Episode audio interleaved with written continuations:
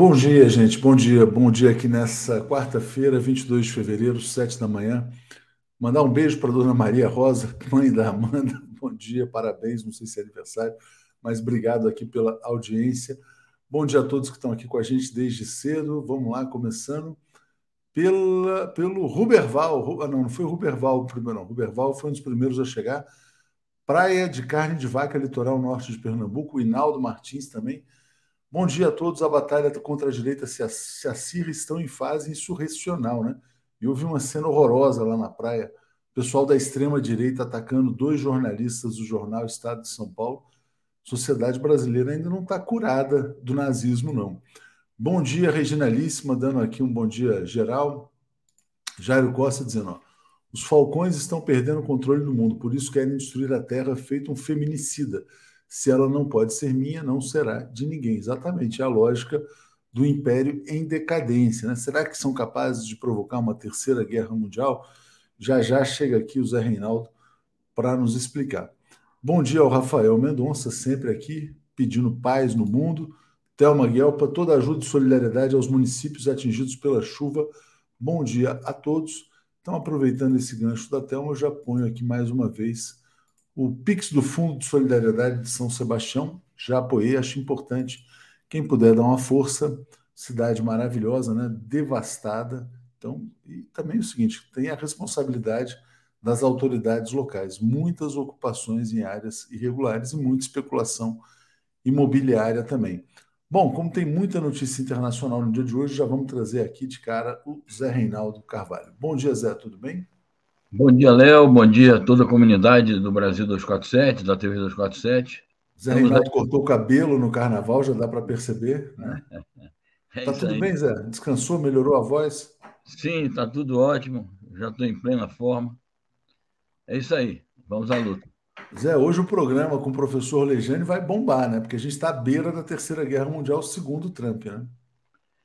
Exatamente. E é segundo Trump, é, o que é confirmado pelas palavras do Biden, que, é, na verdade, a viagem que ele fez à Ucrânia e à Polônia foram uma declaração de guerra, é, de guerra permanente, que ele diz o seguinte: nós não vamos deixar de entregar armas à Ucrânia enquanto não derrotarmos a Rússia.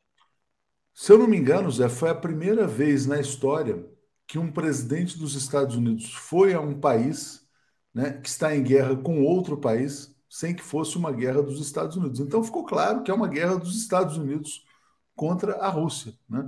Vamos imaginar o seguinte: dizer, se fosse uma, uma guerra do Uruguai contra a Argentina, o Biden não iria nem ao Uruguai nem à Argentina, mas quando ele vai, ele está dizendo: não, estou do lado deste país, estou em guerra contra a Rússia. Então já já estamos num, num conflito mundializado.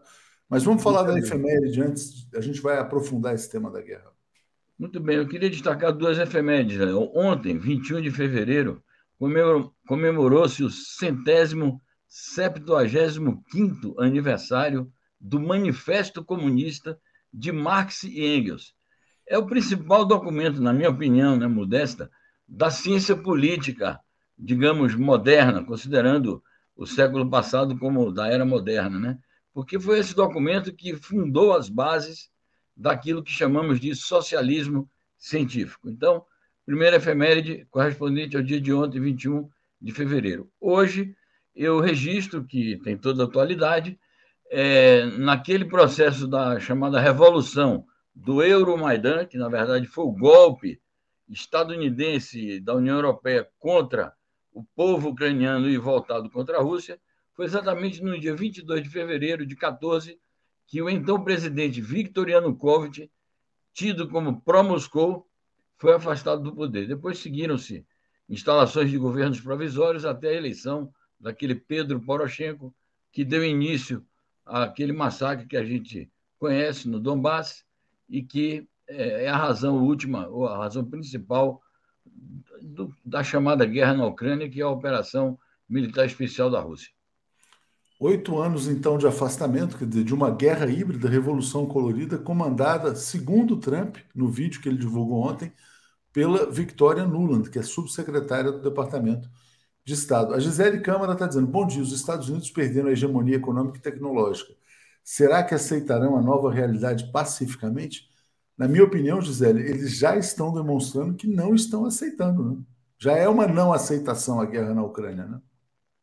Sem dúvida. Eu acho que os Estados Unidos é, utilizam o seu poderio militar e fomentam a, o fortalecimento dessa sua aliança militar com a OTAN, com os países ali da Europa, inclusive envolvendo países do leste europeu, é muito em função dessa reação que ele esboça contra a perda da, da sua posição de mando no mundo e contra a emergência do mundo multipolar, que já é uma realidade. Há quem negue, mas já é uma realidade. Há muitas notícias hoje sobre isso. E, portanto, é a reação dos Estados Unidos à tentativa de reimpor a sua hegemonia unilateral. Bom, Zé, vamos falar já já sobre a guerra. Vamos começar sobre o Peru, né? É, um ex-presidente peruano que tinha ordem de prisão há muitos anos, mas estava nos Estados Unidos e agora foi aprovada a sua extradição. Alejandro Toledo, diga, Zé. Exatamente, isso é um efeito aí, digamos, tardio daquela operação Lava Jato, entre aspas, lá no Peru, como houve em vários países da América Latina. É, uma das acusações que pesam sobre o Toledo é exatamente o recebimento de propinas da é, empresa brasileira Odebrecht. E vamos ver agora como a justiça peruana vai se comportar em relação a ele. É um é ex-presidente da República, estava já há anos, seis anos, é, é, exilado nos Estados Unidos, e agora vai responder na justiça é, por essas acusações.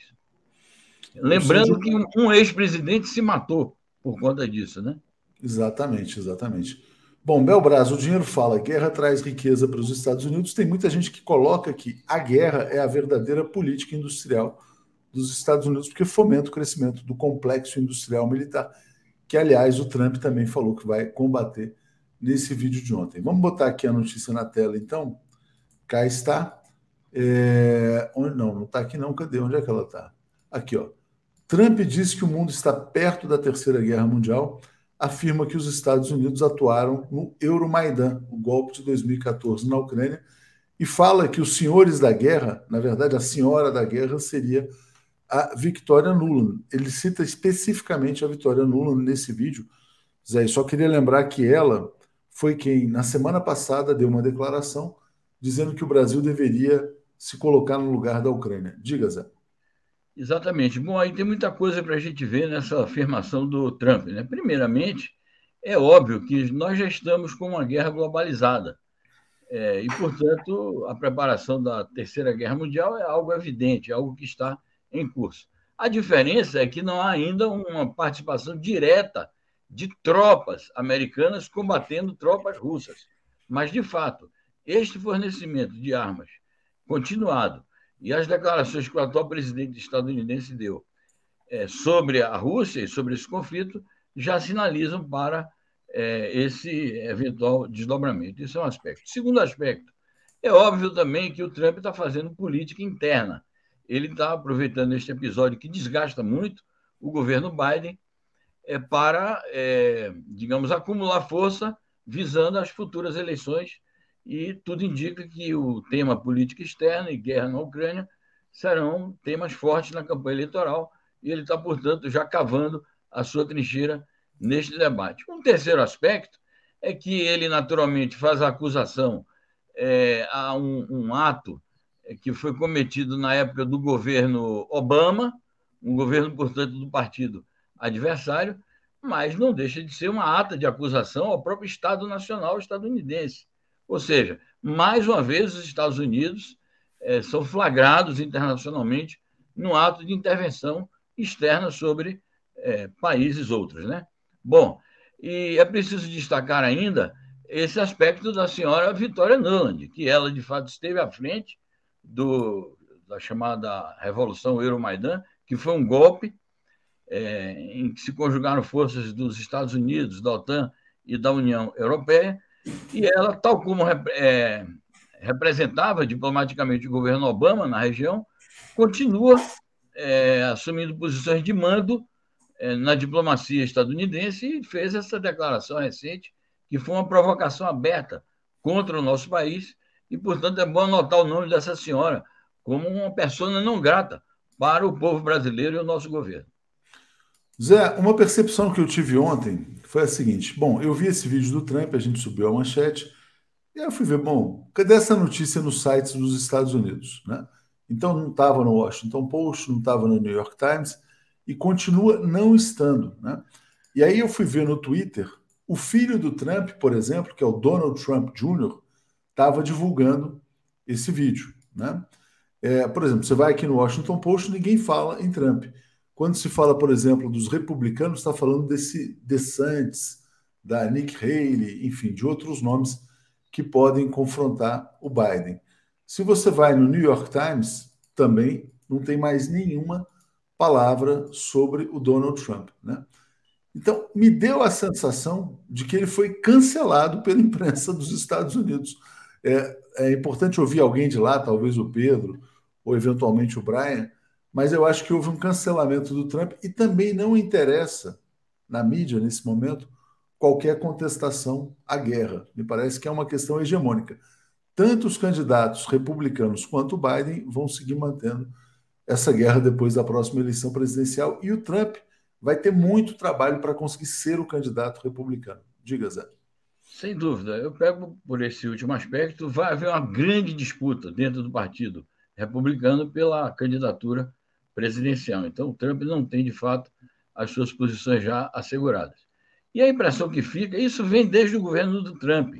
É, há um, um, um pool é, da mídia é, de respaldo às políticas do Partido Democrata. Parece que as políticas do Partido Democrata, no momento, são aquelas que mais correspondem a, ao status quo dos Estados Unidos, aos grandes interesses do capitalismo financeiro monopolista, indústria armamentista dos Estados Unidos, e, naturalmente, é, essa posição ideológica e política da grande mídia estadunidense em favor é, das políticas de guerra é, do chamado imperialismo ocidental coletivo, porque exatamente o, o, o Biden exerce o chamado multilateralismo assertivo através de uma aliança em que os Estados Unidos dominam com os países europeus, nomeadamente aqueles que são membros da Organização do Tratado do Atlântico Norte.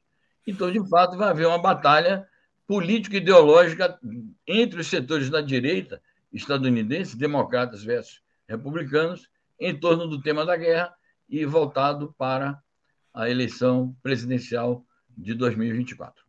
É, a Yara Jamal, que mora nos Estados Unidos, está dizendo na TV só falam em Trump. Então pode ser que lá na TV, na Fox News, por exemplo, ainda tem espaço para o Trump. Mas eu acho que ele está sendo colocado como peça fora do jogo.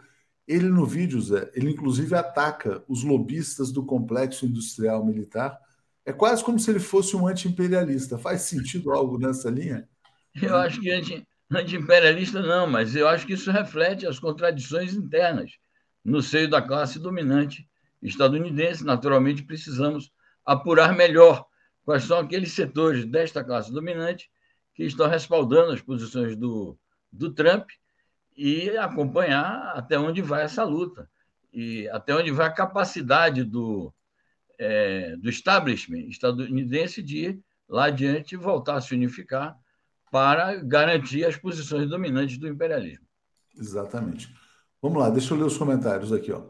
É, Celi Lima, bom dia. Agora sou Meta Paparazzo. Fotografei o Brian Mir entrevistando o fundador do Bloco do Nada no Recife. Também teve selfie.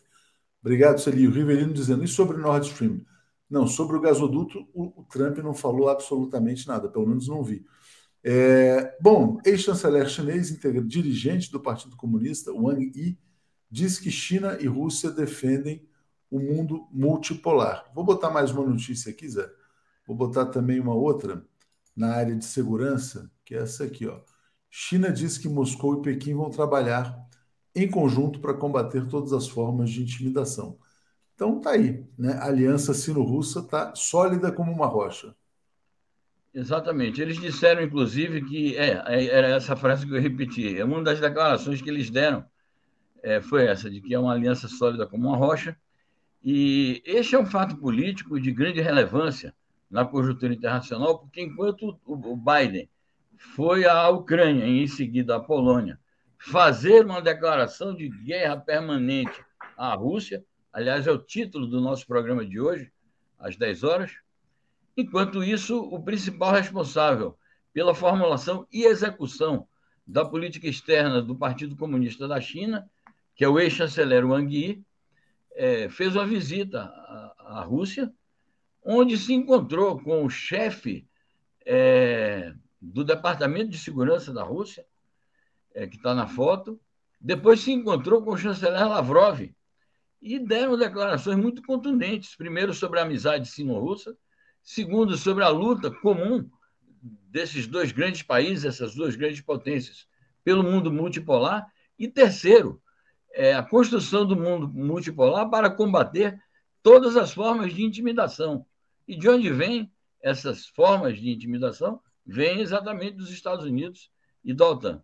Então, é, muito embora a China não diga explicitamente, nem vai dizer, é, que está é, participando da guerra na Ucrânia, porque efetivamente não está, ela defende uma posição equidistante, mas efetivamente ela se mantém ao lado da Rússia nas questões estratégicas e não está disposta a se submeter à pressão estadunidense de adotar sanções ou mesmo de fazer declarações contra a Rússia.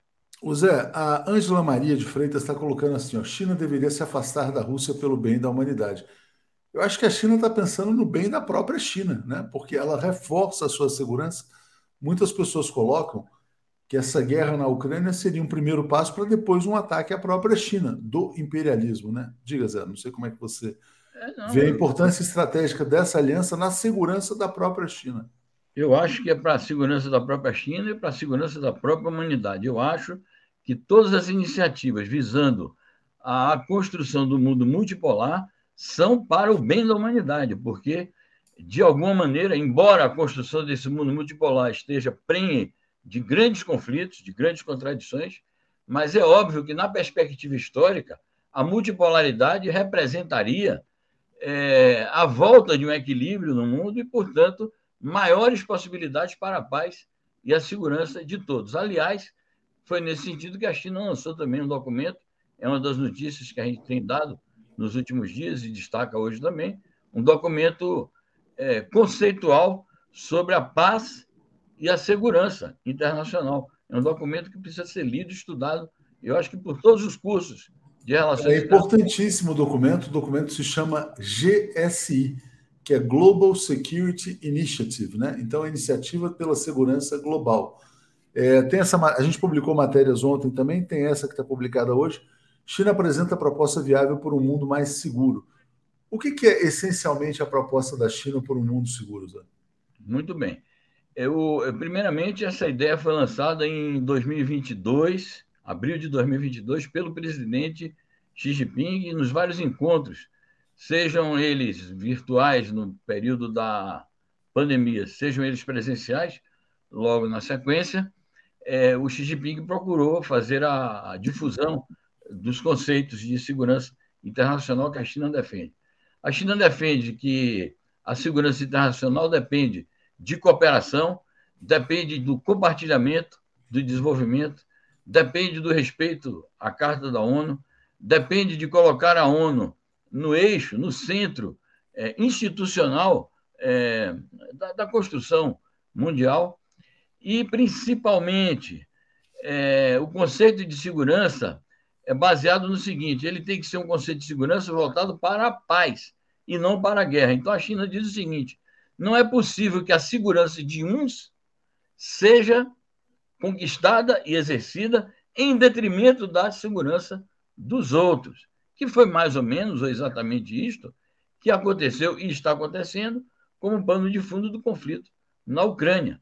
É, em nome da segurança coletiva dos países ocidentais, os Estados Unidos e esses países outros, aliados, promoveram a expansão da OTAN até as fronteiras da Rússia e, portanto, em nome da preservação da sua própria segurança, ameaçaram a segurança da Rússia, utilizando como instrumento uma espécie de genocídio contra a população russa residente na então Ucrânia. Na, na, eram então territórios ucranianos, hoje já não são.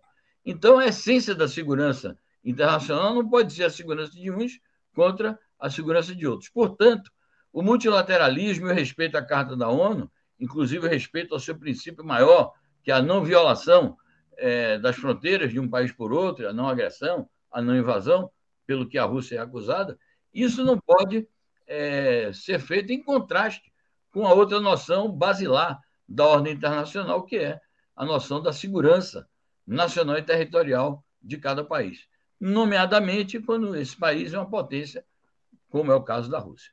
Exatamente.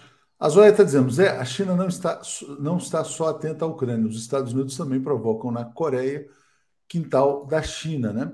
E Lívia Ulian está dizendo, China e Rússia unidas pela nossa segurança.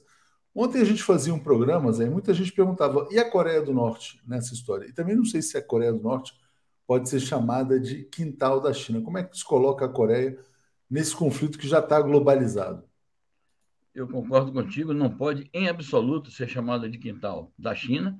A Coreia do Norte é um país que mantém a sua independência, a sua autonomia, a sua própria segurança, por isso que ela se nucleariza. Ela chegou à conclusão de que se ela não tiver a propriedade, não desenvolver a tecnologia nuclear, ela estará vulnerável a eventuais ataques dos Estados Unidos e do seu quintal, isso sim, que, que, que é a Coreia do Sul, de maneira que a Coreia do Norte mantenha a sua posição independente. Agora, é óbvio que é um país aliado é, da China e é um país que mantém também relações muito boas com a Rússia. Ambos os países é, pertencentes ao seu entorno geográfico. Então, eu acho que a posição da Coreia do Norte é uma posição defensiva, ali no quadro da Península Coreana, e, naturalmente, é uma posição também ativa ali no quadro das relações interasiáticas de uma maneira geral, no que a parceria com a China e com a Rússia joga papel é, decisivo.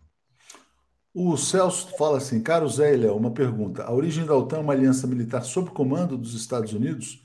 Né? Então está trazendo aqui, porque na verdade, em tese, era para ser uma aliança, né? mas não é uma aliança, é uma. É como se fosse um exército liderado pelos Estados Unidos. Diga, Zé. Exatamente, é uma criação americana no imediato pós-guerra, 1949. No início tinha 12 países apenas, hoje tem 30. E no início dizia: bom, nós estamos criando aqui a Aliança Atlântica para defender os países da Aliança Atlântica de uma eventual agressão dos comunistas soviéticos, a grande potência comunista, a União Soviética. Bom, essa potência desapareceu. E ainda assim, e ao desaparecer, a União Soviética, extinguiu-se o pacto militar, que era equivalente à OTAN, do leste da Europa, que era o Pacto de Varsóvia. Então, por automatismo, lógico até, é, a OTAN devia ter desaparecido, já que o fator supostamente motivador da criação dela tinha desaparecido. Ao contrário, o que se viu foi um processo continuado de expansão da OTAN e deu no que deu, porque a última fronteira que a OTAN pretendia se expandir era a Ucrânia e a Geórgia. Aí, a partir de 2007, 2008, eles anunciaram: nós vamos incluir a Ucrânia e a Geórgia. Foi aí que a Rússia começou a reagir. Até agora, a Ucrânia e a Geórgia não foram incluídas, mas faz parte do programa de médio e longo prazo de expansão da OTAN. A Zoya diz: olha, o que eu quis dizer é que Estados Unidos provocam na Europa e Ásia. China tem que estar atenta, sim. Obrigado. E aqui o André abriu dizendo: pergunta para vocês sobre por que agora só por que, que o Japão está se importando com o lado do Brasil no conflito? Tem uma pressão japonesa também. Só quero mostrar rapidinho aqui, Zé, no Twitter, é, porque alguém perguntou sobre o Nord Stream, né? Então, a China, né, isso aqui são porta-vozes do governo chinês e o embaixador do, da China na ONU, é, cobrando uma investigação sobre o ataque ao gasoduto Nord Stream. Uh, e a Rússia está tá afirmando que foi uma ação de sabotagem dos Estados Unidos contra a Europa, que tem repercussões graves. Né? Então, já já a gente vai falar sobre isso. Depois a gente fala sobre o Japão, e aí eu queria já entrar nessas consequências do Nord Stream, né? Porque tem duas matérias aqui, Zé, olha só. União Europeia deve fechar acordo sobre o décimo pacote de sanções contra a Rússia. Ontem, no discurso do Putin, ele falava: olha, previam que a economia russa ia cair 20%. Caiu 2, 1,5%, mais ou menos isso ou seja, as sanções foram ineficazes. E aí, as sanções atingiram principalmente a Alemanha. Eu vou botar aqui, ó. A inflação alemã está batendo em quase 10%, é quase o dobro da inflação brasileira, só para as pessoas terem uma noção. Qual que é o principal motivo da inflação alemã? A disparada no preço da energia. Por quê? O gasoduto foi explodido. Então, a Alemanha está pagando o preço da guerra e está apoiando a guerra, que é a grande contradição alemã. Zé, vamos falar sobre isso. Dizer, as sanções, a inflação na Alemanha uh, e mais um pacote de sanções contra a Rússia. Perfeito. São muitos temas implicados, né, imbricados um com o outro, uns com os outros, mas, de fato, é, 10% de inflação na Alemanha é algo realmente fabuloso, porque as inflações, as taxas de inflação na Europa é, sempre foram baixas, né, não sei, em períodos de grandes crises, de guerra, etc. Então, mostra que, de fato, o peso é, das sanções, o peso da guerra, o peso de uma imprudência ou de uma posição ideológica sectária, que é essa do establishment alemão, de aliança ou submissão dos Estados Unidos, está é, sobre as costas é, das massas trabalhadoras, das massas populares alemães, apesar do seu alto padrão de vida, apesar da riqueza do país. Vamos ver até quando eles suportam isto. Ligado a isso, é, essas sanções, esse pacote de sanções, que está sendo esperado para hoje, fuso horário, então já passou do meio-dia. Na Europa, é possível que eles já tenham feito a reunião, ou será à tarde, não sei, nós publicamos a notícia durante a madrugada. Mas vamos aguardar que tipo de pacote, é o décimo pacote de sanções europeias, sanções coletivas contra a Rússia. É, na via viagem que o Biden fez à Ucrânia e à Polônia, ele anunciou que também os Estados Unidos adotarão novas sanções contra a Rússia. E, apesar disto, embora a Rússia esteja sofrendo as consequências, mas a economia do país não quebrou, a queda foi em torno de 2% no ano passado, mas já há previsões de estabilidade para este ano e de retomada do crescimento no próximo. E, apesar de que a economia russa é, sofreu, eu registro que o comércio internacional da Rússia aumentou bastante com a China, com a Índia, com países latino-americanos, com países asiáticos, com países africanos, com países do Oriente Médio. Então, as relações externas da Rússia estão incólumes, a não ser pelo congelamento com os Estados Unidos e com a União Europeia, mas eles não são mais o centro do mundo. Bom, a Angela Maria está dizendo: logo o povo alemão vai chamar de volta a Angela Merkel, né? Zé, vou botar aqui a última notícia internacional, que é a importante posição expressada pela Índia. Hoje começou uma reunião do G20 com os ministros das finanças, é, na Índia que está acontecendo, e a Índia falou: não é tempo de guerra, é tempo de paz. Ou seja, a Índia está adotando uma posição parecida com a do Brasil e parecida com a posição da China. Três grandes países, Brasil, China e Índia, é, neutros, né? o que para alguns nos Estados Unidos acaba sendo uma posição é, não alinhada, vamos dizer assim. Né? Perfeito. Pode agregar isso a posição da África do Sul, também que já fez afirmações nesse sentido. Ou seja, todos os países do BRICS estão nessa posição, que é a posição correta. Aqui, quando a gente fala sobre as razões da guerra e explica os posicionamentos do presidente russo, não quer dizer tampouco que nós estejamos alinhados editorialmente com as posições é, da Rússia, nem com as posições do governo russo, nós defendemos essa posição de que é preciso encontrar os caminhos para o diálogo, para a paz, para negociações. Agora, sempre temos denunciado que o freio à retomada das negociações parte dos Estados Unidos e dos seus aliados da OTAN. Então, é muito bom que a posição do Brasil tenha esse respaldo no conjunto dos países do BRICS isso ressalta a importância da reunião do G20, que será aí por, pelo mês de setembro, e ressalta também, naturalmente, a, a, a importância da, das reuniões futuras do BRICS, inclusive agora sob a gestão do Lula, que é um dos criadores do BRICS e não tem nenhum interesse em fazer com que a posição do BRICS se enfraqueça. Com certeza, Zé. Então, hoje, 10 horas, programa imperdível com o professor Lejane Mirran. Valeu! Exato. Obrigado aí, até mais. Bom programa. Abraço. Tchau, tchau. Alex Sonic e Paulo Moreira Leite. Bom dia, gente. Bom dia, Paulo. Bom dia, Alex. Tudo bem? Tudo bem, Paulo? Tudo bem, bom dia. Bom dia a todos e todas. Tudo em paz? Bom dia, Alex. Tudo bem? Bom dia, bom dia, tudo bem, Léo? Bom dia, Paulo. Bom dia a todos. E aí, teremos, teremos Terceira Guerra Mundial? Como é que vocês estão sentindo o clima internacional. Diga, Paulo. Olha, uh, com certeza está um clima está, está está se agravando. Hoje a tensão é maior do que ontem e maior do que anteontem.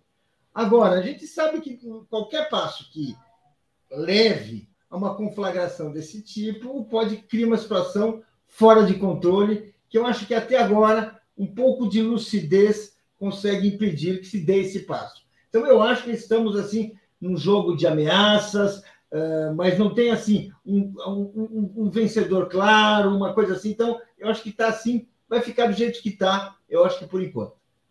Você, Alex, como é que você está vendo o ambiente internacional? Não, isso aí esquentou, porque depois da manhã completa um ano a guerra, né? o Biden foi lá visitar, prometer mais armas para o Zelensky, então isso irritou o Putin, evidente. Então, isso tem a ver com essa exacerbação, né? porque não houve é, outros fatos além, além desse. Né? É, e agora há essa essa essa essa essa ameaça, ao mesmo tempo também há, há movimentos em favor da paz, né? A Índia, a Europa mesmo, né? As propostas do, é, do, do, Lula, né? É, então eu eu estou entendendo essa é, esse acirramento pelo fato do dessa data, né? um ano de guerra e o Biden foi para lá, né? É, Polônia, Ucrânia e tal, né? É, agora, começar a Terceira Guerra Mundial, não sei, aí realmente... Aí seria uma loucura, né? Não, é... A gente estaria aqui narrando os últimos dias, né? Vamos dizer Não, assim. pois é, a não ser que os, sei lá, os chineses vão pensar, ah, mas vai sobrar muito chinês, mais chinês, porque tem muito... Eu não, eu não acho que vai chegar um. Não, agora vamos, vamos partir para a terceira, porque aí é a última, né? A, a terceira. Seria... É o grande problema é esse: a terceira seria a última. É, é, o Zelensky vai convidar o é. presidente Lula para ir à Ucrânia, né? É, e aí disse um conselheiro do presidente ucraniano: Lula deve ver com os próprios olhos o massacre que a Rússia promoveu. Para muitos foi uma experiência transformadora, disse esse conselheiro do Zelensky. O André Abreu está dizendo como vocês veem a questão entre Brasil e Japão e por que só agora também fazem a questão da regulação. Ah, depois a gente fala sobre a regulação das redes debatidas na Unesco. Importante esse ponto do André. O Japão, Paulo, ele está pressionando o Brasil a tomar um lado, que seria o lado da Ucrânia, assim como os Estados Unidos também pressionaram o Brasil a tomar o lado da Ucrânia. E a, quem, a pressão dos Estados Unidos veio por parte da Victoria Nuland, Curiosamente, ontem o Trump gravou um vídeo, falou, olha, que ele acabaria com a guerra em 24 horas e disse que a vitória Nuland promoveu o golpe de 2014 na Ucrânia. Então existe uma pressão. Você acha que o presidente Lula, com a habilidade que tem, vai conseguir se manter neutro? Olha, ele tem todas as condições para se manter neutro, até porque a história política do Lula é um, um, uma liderança do Brasil América Latina, América do Sul, e ele é referência desses países justamente porque ele nunca deixou de colocar em perspectiva a soberania do Brasil e a independência de sua diplomacia. Esse alinhamento com o Império é para Michel Temer, é para, para os golpistas de 2016, para os golpistas de 64, não tem a ver com o Lula. Então, e vou dizer assim, não tem a ver com a história do Lula. Tem... O Lula é o campeão da paz. O Lula é o defensor da nossa independência e não tem nenhum sentido, nenhuma razão, não tem nada a ganhar a, não ser assim destruir sua reputação internacional, sua liderança internacional e, obviamente, obviamente, sua liderança local, se ele abandonar uma perspectiva que é uma perspectiva equilíbrio, é difícil, mas é assim que tem que ser nas grandes situações, que é defender a paz. Bom, Vermelho Pimenta está dizendo bom dia, mandando um bom dia, bom dia para ela também. E o outro ponto da pergunta do André Lobão era sobre essa conferência na Unesco, né? Colocando aqui, Alex, o comentário do João Brandt, que é secretário uh, do governo de políticas digitais da SECOM, da Presidência da República. João Brandt fala: tive a honra de ler a carta do presidente Lula à conferência da Unesco sobre internet e plataformas. O presidente sinalizou a decisão do Brasil de se engajar no debate global e buscar soluções contra desinformação e discurso de ódio na rede. É, bom, importante iniciativa. Como é que você vê o Brasil se envolvendo nesse debate sobre as grandes plataformas, Alex? Bom, há uma, há uma relação evidente entre o, o ressurgimento da extrema-direita e as redes sociais, não há dúvida. Não é? Porque é, é, essas ideias que, que não tinham aonde é, ser divulgadas encontraram campo livre na internet, porque você fala o que você quiser, não precisa comprovar nada. Né? Então, foi, esse foi o campo que é evidente, né? O, o ressurgimento da extrema-direita e a internet é uma coisa óbvia, né? É, então, agora, é que está. Agora vai controlar, né? É meio impossível controlar. Acho que tem que, tem que continuar tentando, como há muitas tentativas, né? De, de regular, mas na realidade, não tem como regular. Porque eh, você joga o que você quiser na rede, depois é que vai, vai ser retirado a, a tua mentira, a tua.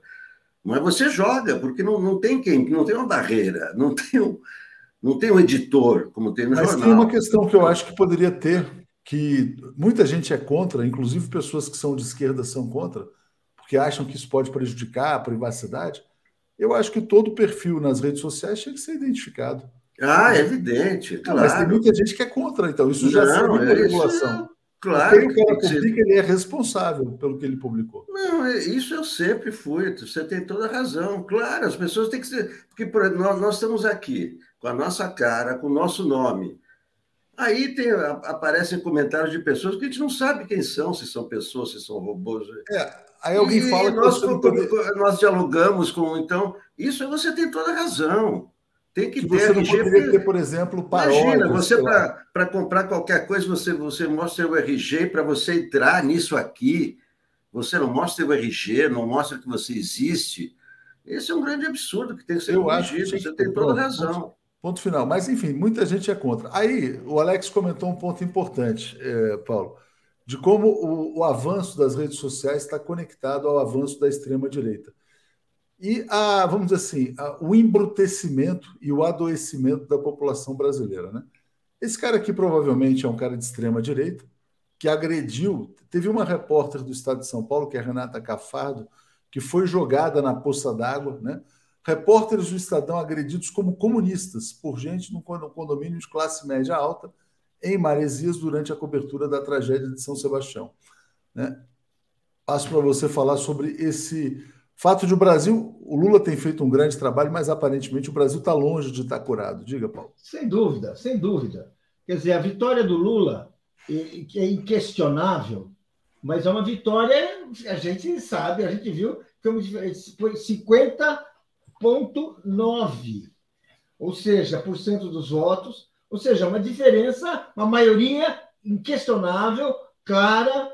Uh, certamente o outro lado fez aqui muitas maracutaias para conseguir ter sua engordar seu cesto de votos, mas de fato, ou seja, a extrema direita ela, ela ficou quatro anos no poder, ela, ela deixou uh, seguidores, alimentou, patrocinou, estimulou, abriu um, um esgoto onde essas ideias se proliferam e se, se manifestam e elas continuam, continuam a se manifestar. Isso que ocorreu ontem, assim, é inacreditável. Quer dizer, um repórter mostrar uma, uma realidade assim de um condomínio, ou seja, o, no fundo é uma demonstração das dificuldades que até, até né, a, a, a elite brasileira está passando ali depois dessa tragédia ambiental.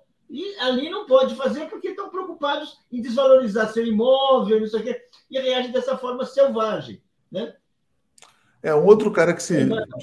Que ontem o Vasgart, secretário de imprensa do Bolsonaro, fez uma, uma advertência. Né? Estou de olho, disse ele ao trabalho dos jornalistas. Não dissimulem. Assim, ou seja, querendo, querendo orientar. Imagina, né? o sujeito está realmente assim, né? Como se ele ainda tivesse condições de dizer como é que as pessoas devem cobrar, cobrir, porque senão ele vai, ele está de olho, ou seja, pessoa, ou seja, isso existe, a extrema direita está aí, mas é evidente que Lula tem meios e tem e tem condições de derrotá-las, dando respostas para a conjuntura do país, a começar não só pelo que está sendo feito no litoral, que está correto, mas que é parcial, mas sim uma saída global que envolve um acerto na economia.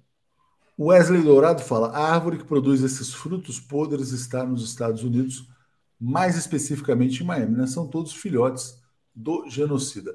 Alex, vou ler rapidamente aqui o tweet da Renata Cafardo, que foi agredida. Ela fala assim: ó.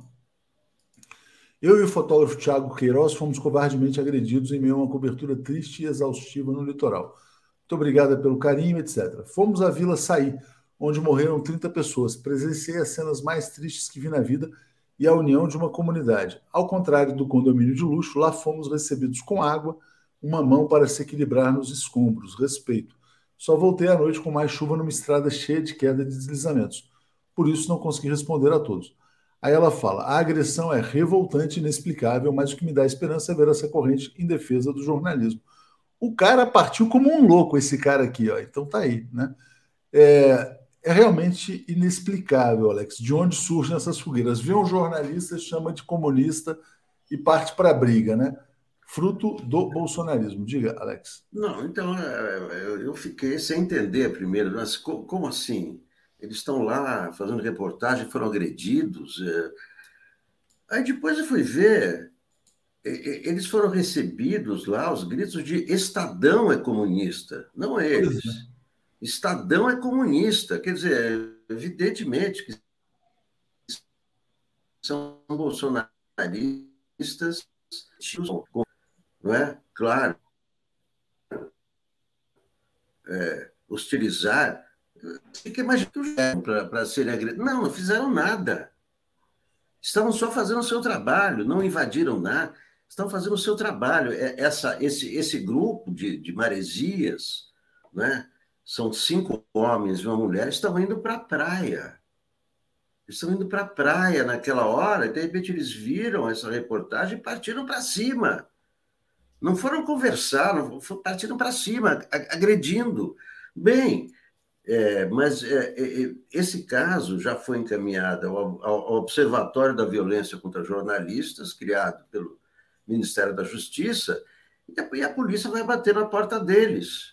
Isso que vai acontecer, porque eles não estão mais protegidos. Né? Eles são, são bolsonaristas, mas não estão mais protegidos pelo, pelo Bolsonaro. O Bolsonaro está em Miami, então agora eles vão, vão se ver com, com, com, com a justiça.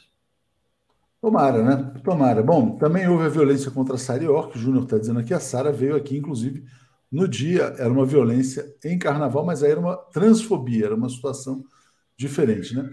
Luiz Henrique Gomes está dizendo: correção não vai ser mais possível no futuro ser anônimo na internet. Ele diz assim: ó, um dia se fumava dentro de avião, no futuro, se, uh, se tivermos, acharemos absurdo não ser anônimo na internet.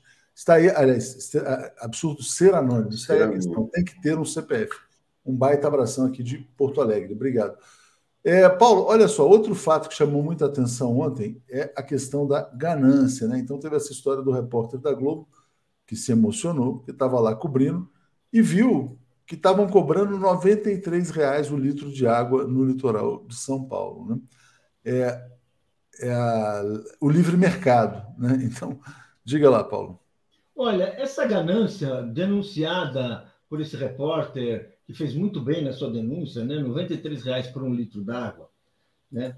No fundo, se a gente pensar, a história da exploração do litoral brasileiro e dessas praias bonitas, a sua expropriação para uma minoria rica e privilegiada, é isso né, que, que aconteceu historicamente, que foi expulsando, uh, dominando ou pagando assim os trocadinhos pelo, pelos moradores originais, sem dar nenhuma recompensa, sem tomar nenhum cuidado com a preservação da natureza, é isso aí. É, re, é um retrato. A água, R$ reais, que é um absurdo, é, é, é, ela é faz parte desse universo que destruiu uma das mais belas, ah, ah, uma das fontes mais belas da natureza brasileira, que poderia assim, servir a todos, aos pobres, aos ricos, desde que se respeitasse a legislação vigente, desde que se respeitasse o direito das populações originais que ali estavam, que ali dormiam, que ali moravam. enquanto que foi feito foi o quê?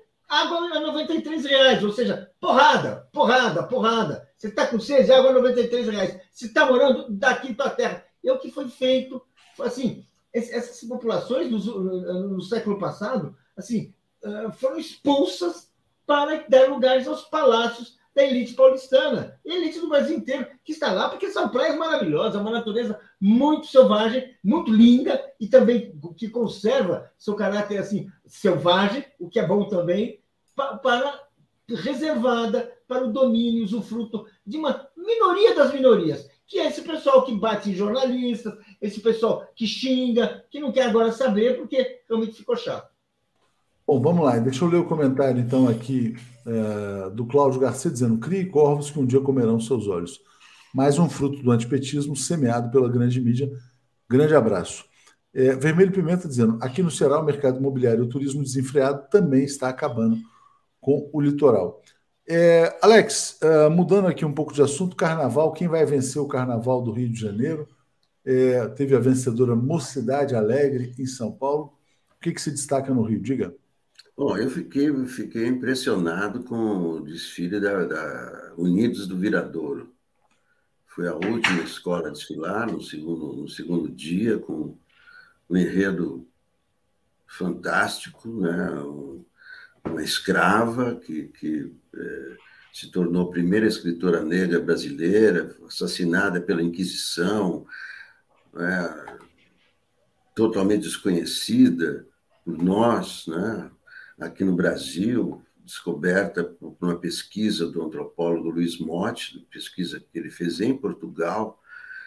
Então, um enredo maravilhoso e, e as fantasias é, totalmente é, deslumbrantes, muito bem feitas e, e, muito bom gosto, né? esculturas fantásticas também é, é, para mim, para mim é, vai ser vai ser Viradouro, né? Inclusive está se falando muito na Viradouro. Outras escolas também tiveram, aliás, todas as escolas são muito bonitas. Algumas é, umas têm, é, as fantasias mais tradicionais, mais chavão, outras são mais espetaculares. Mas a, é, teve a, a, a Tuiuti, por exemplo, também fantasias maravilhosas, né? e com detalhes, com. Eu, eu, eu, eu, eu fico me perguntando como é que as pessoas que moram naqueles morros, sob balas perdidas, naquelas condições precárias, conseguem fazer um, um espetáculo como esse, conseguem fazer essas fantasias, conseguem ir lá e, e sambar e dançar, né? sabendo que amanhã eles estão lá submetidos né, à violência. É, é realmente é, fantástico, né? Mas, mas... Tem, tem, muito dinheiro envolvido no carnaval, né? Tem muito patrocínio, tem incentivo. Sim, inclusive. claro, claro. Tudo, tudo, tem, tudo, tudo tem dinheiro, tem dinheiro da prefeitura, tem dinheiro dos bicheiros, tem. Né? É claro, é uma indústria, né? As pessoas vivem disso o ano todo, né? Exatamente. As pessoas vivem disso, né? eles não estão ali é, como diletantes, né? É, é, é o que eles ganham. Vamos lá, deixa eu trazer aqui, Alex, o comentário aqui do uh, Edvar, lembrando né, a tragédia em Magé, Rio de Janeiro, policial civil e miliciano trocando tiros, três mortos, vários feridos. A gente falou sobre isso aqui. É, Paulo, olha só, economia brasileira. Deixa eu botar aqui o que, que é a capa do valor econômico nesse momento. Tem aqui, ó, empresas já ajustam balanços depois da crise das americanas, né? É, e um aperto de crédito geral. Hoje, no estado de São Paulo, tem uma entrevista interessante com um cara que é um consultor nessa área também financeira. O nome dele é Ricardo Knopfelmacher, cara conhecido no mercado também, dizendo: ó, tem muita empresa que vai entrar em dificuldade em razão da situação de crédito caro, escasso, fraude no balanço das americanas. É, podemos estar tá entrando nesse. É o que todo mundo sempre fala: não, a economia vai decolar depois do carnaval. Né? O pós-carnaval no Brasil pode ser um pós-carnaval meio recessivo né? e com mais empresas quebrando. Diga, Paulo.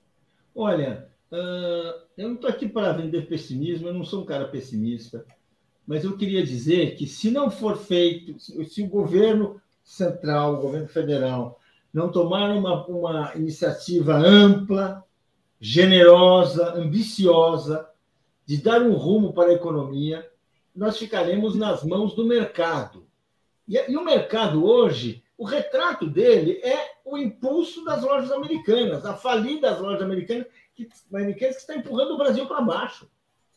Assim, a, a situação está tão grave, gente, que eu, eu descobri-se agora o seguinte: os, os donos da loja Marisa, eles, eles, eles, eles pagam o seu aluguel para uma outra empresa do grupo. É uma maneira que tem. Eles pararam de fazer isso para, não prejudicar a Marisa, ou seja, a Marisa está dando calote em seus próprios em seus proprietários, porque ela para, para porque a vida está tão difícil que ela vai se prejudicar se ela, se ela cumprir seus compromissos que ela tem com o conjunto dos sócios do grupo.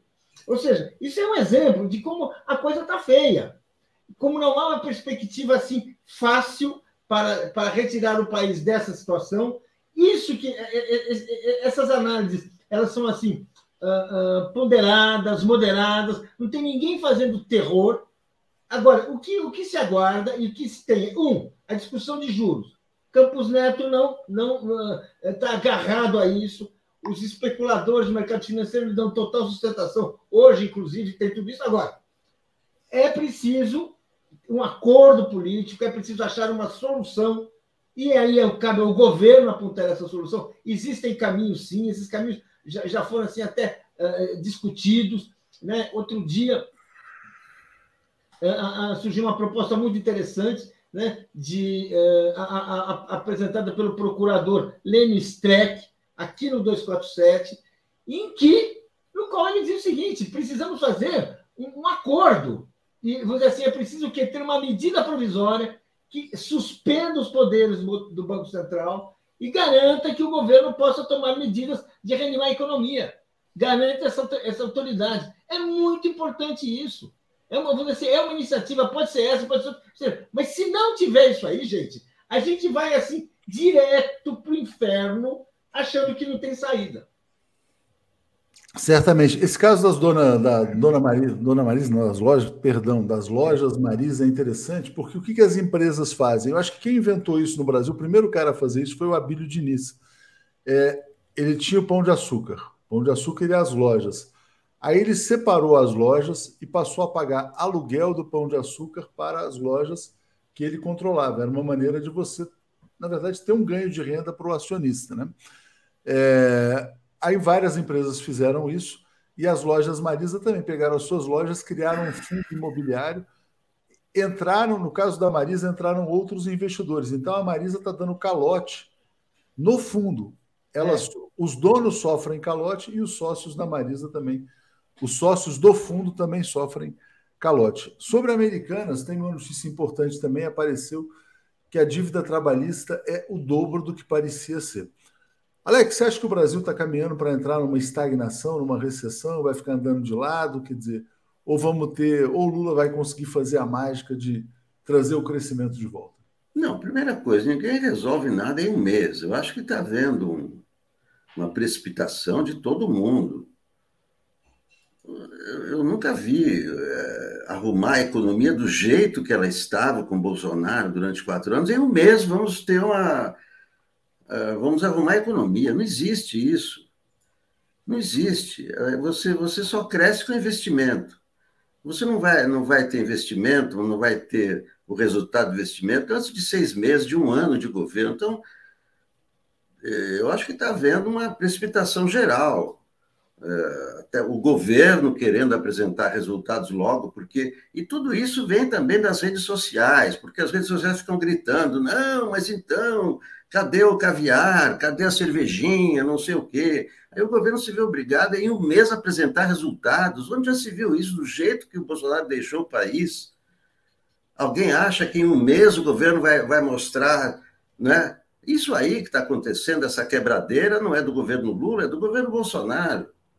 Então, cobrar do, do governo Lula uma, uma uh, crescimento em um mês de governo. É, isso aí realmente não, não existe. Não, não vamos ter nenhuma é, novidade antes de seis meses, antes de colocar. O governo mal começou. O governo nem começou, e não, não, ninguém resolve economia com, com, com juro baixo ou alto. No primeiro mandato do Lula, os juros eram altos. O Lula levou seis anos sem autonomia do Banco Central, podendo mandar no Henrique Meirelles.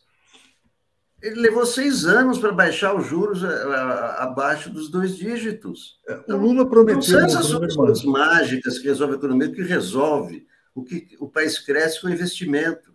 No é primeiro, é mandato, no primeiro mandato, o Lula pediu paciência e prometeu o espetáculo do crescimento. Uns dois anos depois, ele chegou. Hoje a gente percebe o Lula mais aflito e talvez mais travado, né? com menos condições de prometer um novo espetáculo do crescimento. E aqui tem uma notícia que eu acho que você vai gostar, Paulo. Foi a primeira entrevista da Rita Serrano, presidente da Caixa. Ela falou assim: o papel dos bancos públicos é anticíclico. Ela falou em reduzir as taxas de juros da Caixa e prometeu uma política de concorrência com os bancos privados. Pois é, é um anúncio muito feliz, muito importante, e é o começo. Nós temos um, banco, ah, um setor financeiro misto, em que tem bancos privados que estão aí à, busca de seus ganhos privados. Agora nós temos bancos públicos. Quando o gestor tem compromissos com o interesse público, ele pode agir dessa forma. Foi agindo dessa forma que os bancos públicos eh, levantaram a economia, impediram que o Brasil afundasse depois do colapso universal, mundial do capitalismo em 2008, 2009. O Brasil ficou fora porque teve uma intervenção do governo. E, no caso, era o governo Lula, uma equipe econômica, inclusive com Guido Mantega, tendo um papel muito importante nessa, nessa situação, em que o Brasil conseguiu, inclusive, crescer, o Estado ampliou sua capacidade de, de, de investimento, o mercado de juros, pela primeira vez em muitos anos, se tornou 50% estatal, ele era privado há muito tempo, portanto, a taxa de juros pôde cair, ou seja, uma situação muito, muito, muito importante. Agora, naquele tempo, Alex, o Banco Central não era independente. A independência do Banco Central foi aprovada no governo, no governo Bolsonaro, logo no começo, justamente por uma pressão do capital financeiro, sob inspiração de Henrique Meirelles. É isso que aconteceu. Então, isso é uma mudança importante, porque tira do Estado um poder importante que é regular os juros. Tem outros poderes que ele permanece, indica o presidente, é, é o presidente que tem esse poder, tudo isso, mas isso, isso é importante. Uma, uma outra questão é que hoje o que se discute são medidas, porque se você ficar parado, é o mercado que manda, o mercado faz aquilo que ele quer. É é o poder econômico privado que comanda a economia, comanda a economia mundial. É preciso que os estados, e no caso os governos, que têm uma visão coerente de crescimento, cumpra o seu papel. Isso é keynesianismo básico. Ou seja, você, assim, o Estado, ele produz, ele injeta recursos públicos, e a, a taxa de juros cai e o mercado reage elevando seus, seus estímulos. É isso que precisa ser feito. Ninguém acha que vai ser corrigido de dois dias. Agora, é preciso que a máquina mude de direção para ter uma máquina de crescimento. É isso que se espera. Obrigado, Paulo. Obrigado. Uh, e aí eu queria pegar esse comentário aqui da Vermelho Pimenta, que é o nosso último tema aqui. Ó. Lula precisa falar à população, já não é sem tempo. Alex, vou compartilhar com você o que está na nossa manchete aqui agora e vou passar para você comentar também, Paulo, esse tema aqui. Ó. Lula vai lançar um podcast semanal para se comunicar diretamente com a população. Não vai ser como é a live do como era a live do Bolsonaro, aquela coisa meio tosca, primária, que ele ficava lá atacando todo mundo, vai ser uma coisa com uma produção melhor, padrão Stuckert, mas é a ideia de ter comunicação direta pelo menos uma vez por semana. Você uh, acha correto isso, Alex, depois o Paulo? Não, não acho, não. Por Primeiro que é imitar o que o Bolsonaro fazia. O Lula tem que falar através da imprensa. É isso que ele tem que fazer. Através do 247, do DCM, do Estadão, do Globo, ele tem que falar através da imprensa. A imprensa é que é, que é intermediária. Esse negócio de podcast é, é coisa do, do Bolsonaro, é coisa do Trump. Eu acho que não tem nada a ver com a proposta democrática do Lula. Tem que falar através da imprensa, tem que dar entrevista para jornalistas, não ficar ali e tal. Eu não gosto disso, não. Você, Paulo. Não, eu discordo inteiramente. O Lula não vai deixar de falar para a imprensa, não vai deixar de falar através do 247, não vai deixar de falar, dar entrevistas para a Folha, Estado, Globo, TV Globo, tudo isso. Mas eu acho muito bom que ele tenha um canal direto com a população. Porque é ele, vamos dizer assim, nós vivemos um momento que tem uma guerra na comunicação em que todo mundo, todo mundo fala e utiliza os meios disponíveis. O Lula ter um podcast significa que vários brasileiros vão estar em contato com o pensamento dele, com as ideias dele, de uma maneira absolutamente ilícita. Afinal, ele é presidente da República. Então ele dá entrevista assim, ele fala, ele fala para quem ele quiser assim. Agora, ele pode ter um programa. A Hora do Brasil era um programa que, vamos dizer assim, que desde Getúlio Vargas estava ali, existia. E o Getúlio falava, discursava. Ou seja, por quê? Porque é parte da sociedade de massas. Tem uma, uma coisa que chama comunicação de massas. Só que a comunicação de massas ela mudou. Hoje não é só rádio e televisão. Não é só, é, tem tem esses, essas outras alterações. Eu acho muito bom. Acho muito bom. Não vai, não vai atrapalhar em nada. Certamente vai ter um segmento da população que vai começar a acompanhar o Lula pelo podcast. Eu acho ótimo. Eu também acho, eu também sou favorável, viu, Alex? Porque na verdade é o seguinte, quer dizer, com as, as redes sociais, né? Vamos falar que você falou lá no começo, que permitiram a ascensão da extrema direita, elas também permitiram a comunicação direta dos agentes públicos com a sociedade. Se for feito de uma, matéria, de uma maneira honesta, correta, não vejo nenhum problema. Não acho que a informação tenha que ser monopólio dos meios de comunicação, mas é uma discussão que está aberta aqui. Obrigado, Paulo. Obrigado, Alex. Vamos seguir aqui adiante. Valeu. Abraços. Apresentação de Daphne Ashton. Bom dia, gente. Depois a gente atualiza as vinhetas. Bom dia, Daphne. Tudo bem? Bom dia, Léo. Bom dia, Mário Vitor. Bom dia, comunidade. Tudo bem, sim. Bom dia, Mário. Tudo bem? Bom dia, Léo. Bom dia, Daphne. Bom dia, comunidade. Boa quarta-feira de cinzas para todo mundo. Boa quarta-feira de cinzas. É isso aí. Acabou o carnaval. Tomara que não comece a terceira guerra mundial depois, depois do carnaval, né? Enfim. Pisse da Live está dizendo assim: ó, a questão econômica é muito difícil, mas a comunicação do governo está falhando demais. É preciso manter o povo informado. Isso não está acontecendo. Eu estava falando exatamente sobre isso agora. Das empresas que estão quebrando, quantas ajudaram financeiramente o bolsonarismo e seus levantes? É, praticamente todas as empresas eram bolsonaristas, né? Porque tinham vantagens. É, Tânia Yasmin, com essas poucas vai chegar, com, com esse podcast vai chegar direto ao povo, com a imprensa e com o povo direto, de forma natural.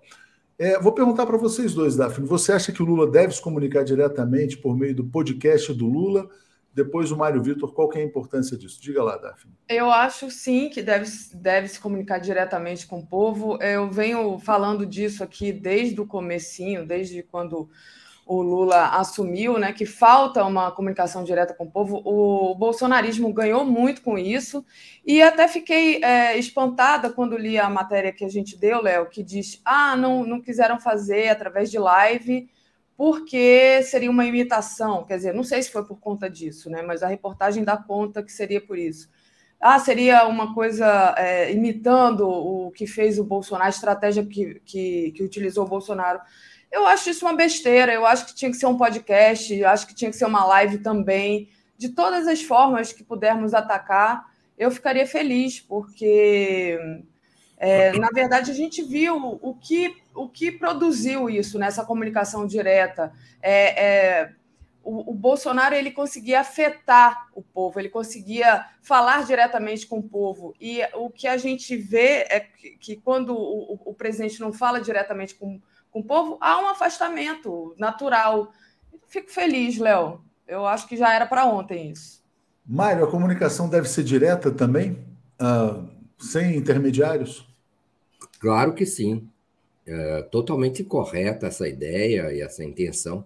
Aliás, quero dizer o seguinte: não é imitação do Bolsonaro. O Bolsonaro que imitou o Lopes, Exatamente, Obrador, é. o Lopes Obrador, imitou o Maduro, o Chaves, Chaves, que muitos antes disso já faziam programas ao vivo, itinerantes, conversando com a população e, e, e prestando contas, e principalmente uh, orientando o governo. porque tem muita gente aí que, nesse, nesse em qualquer governo, que não segue a orientação de confronto, de combate, de questionamento que o presidente Lula impõe. Então, eu acho que também é um importante é, é, vetor político para direcionamento do próprio governo. Obrigado, Mário. Deixa eu só, então, aqui, uh, acho que li todos os comentários, vou passar para a Daphne e vou estar aqui ouvindo vocês. Valeu, gente. Obrigado. Abraço. abraço. Legal. Aproveitando, né, Mário, que o Lula fala a língua do povo, digamos assim. Ele, ele fala é, de uma maneira que uma maneira direta, né? Uma maneira direta. É. Eu acho que a, a coisa do, de fa, da fala direta é a coisa mais importante dessa ideia, digamos assim. É muito boa também aproveitar para para é, não é para reagir não é às questões que o povo apresenta que vão sendo apresentadas e, e o presidente Lula é um mestre da comunicação não pode deixar de ter esse contato direto essa essa resposta aos temas o, o, eu não sei se a forma podcast é melhor, mas é, não sei até que ponto ela é, como alguém falou aqui, a próxima dos jovens. Espero que sim. Há muito, muitos podcasts que são é, é, que têm uma audiência imensa, né, que são acompanhados por um público diferente daquele que é, segue os meios de comunicação tradicionais. Não sei por que, não é? Os jornalistas deveriam ter o privilégio desse contato. Acho importante ele falar com jornalistas como ele tem falado, mas uh, pode falar diretamente. Nem sempre aquilo que é a prioridade dos jornalistas é aquilo que é a prioridade do, do, do governo. Às vezes o governo, uh, os jornalistas têm um interesse, digamos assim, mais uh, em temas que, que, provocam mais impacto, é, pontual e o governo tem políticas mais interessantes que ele quer enfatizar do, do seu lado e nem sempre isso é, é, acompanhado, é filtrado da maneira como o governo espera pelos meios de comunicação. Uma, é, o que, que acontece por trás da intenção do Lula, é, Daphne meu, e amigos? A intenção é, é uma intenção de é, ajudar a comandar a agenda, sabe? E nem sempre essa agenda que o governo deseja impor é aquela que os meios de comunicação desejam priorizar. Então, tem também esse aspecto que aparece no Lula, na atuação diária do Lula. Essa é uma prioridade do Lula, comandar a agenda, é, diz, é, dizer, é, direcionar para quais são os temas que interessam e da maneira como o governo interessa abordar. Exatamente, Mauro. A gente falava muito, né, quando na época do desgoverno, que o Bolsonaro capturava a pauta, né? Então, eu acho que, que é isso, é essa a ideia. Tem que sim capturar a pauta. Aí o Marcelo Quintão mandou aqui uma mensagem para a gente. Obrigada, Marcelo. Ele diz: Mas por que motivo Lula não gosta de falar com jornalistas ao vivo? As coletivas sempre muito formais, cheias de cuidado, raríssimas.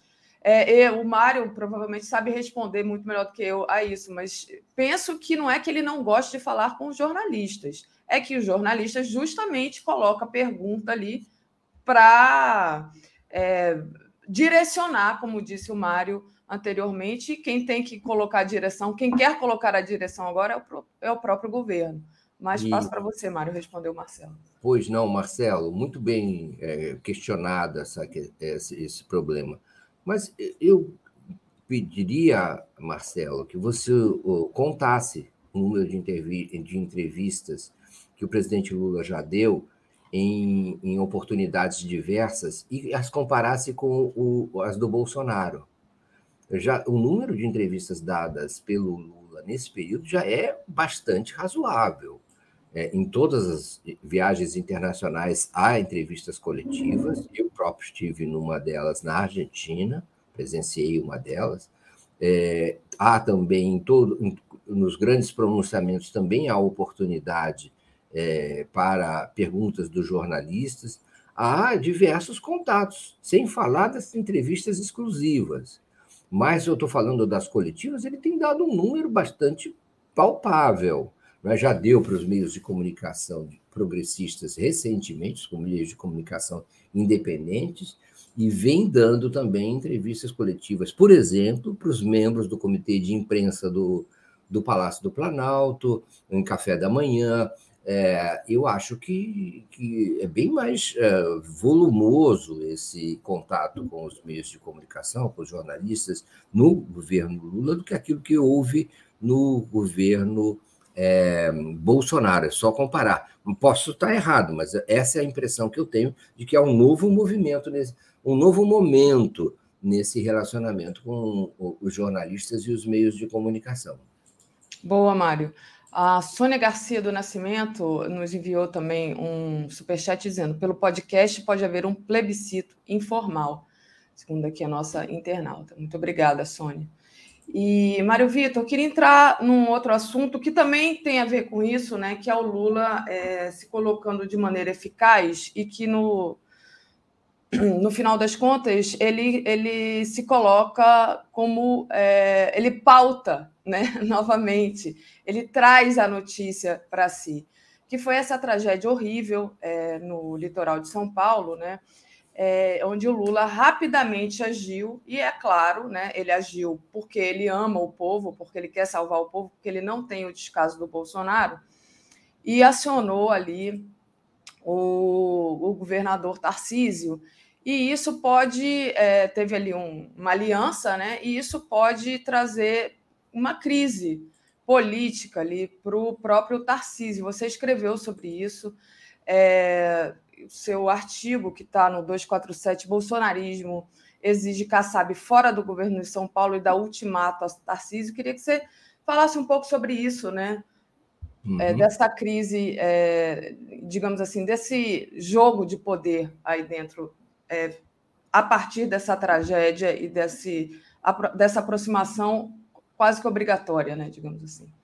Olha, nossa é, a, consternação do, do presidente Lula e do governador Tarcísio de Freitas é, não pode ser negada. Né? Eles visitaram essas áreas assoladas pela, pela tragédia, né? com ah, é, dezenas de mortos, desaparecidos, sofrimento procura de corpos entre a lama e os desabamentos, muitas é, pessoas ilhadas, feridas, desabrigadas.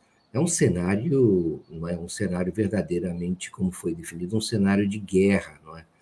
é dessa, em função desse evento climático é, realmente muito sério.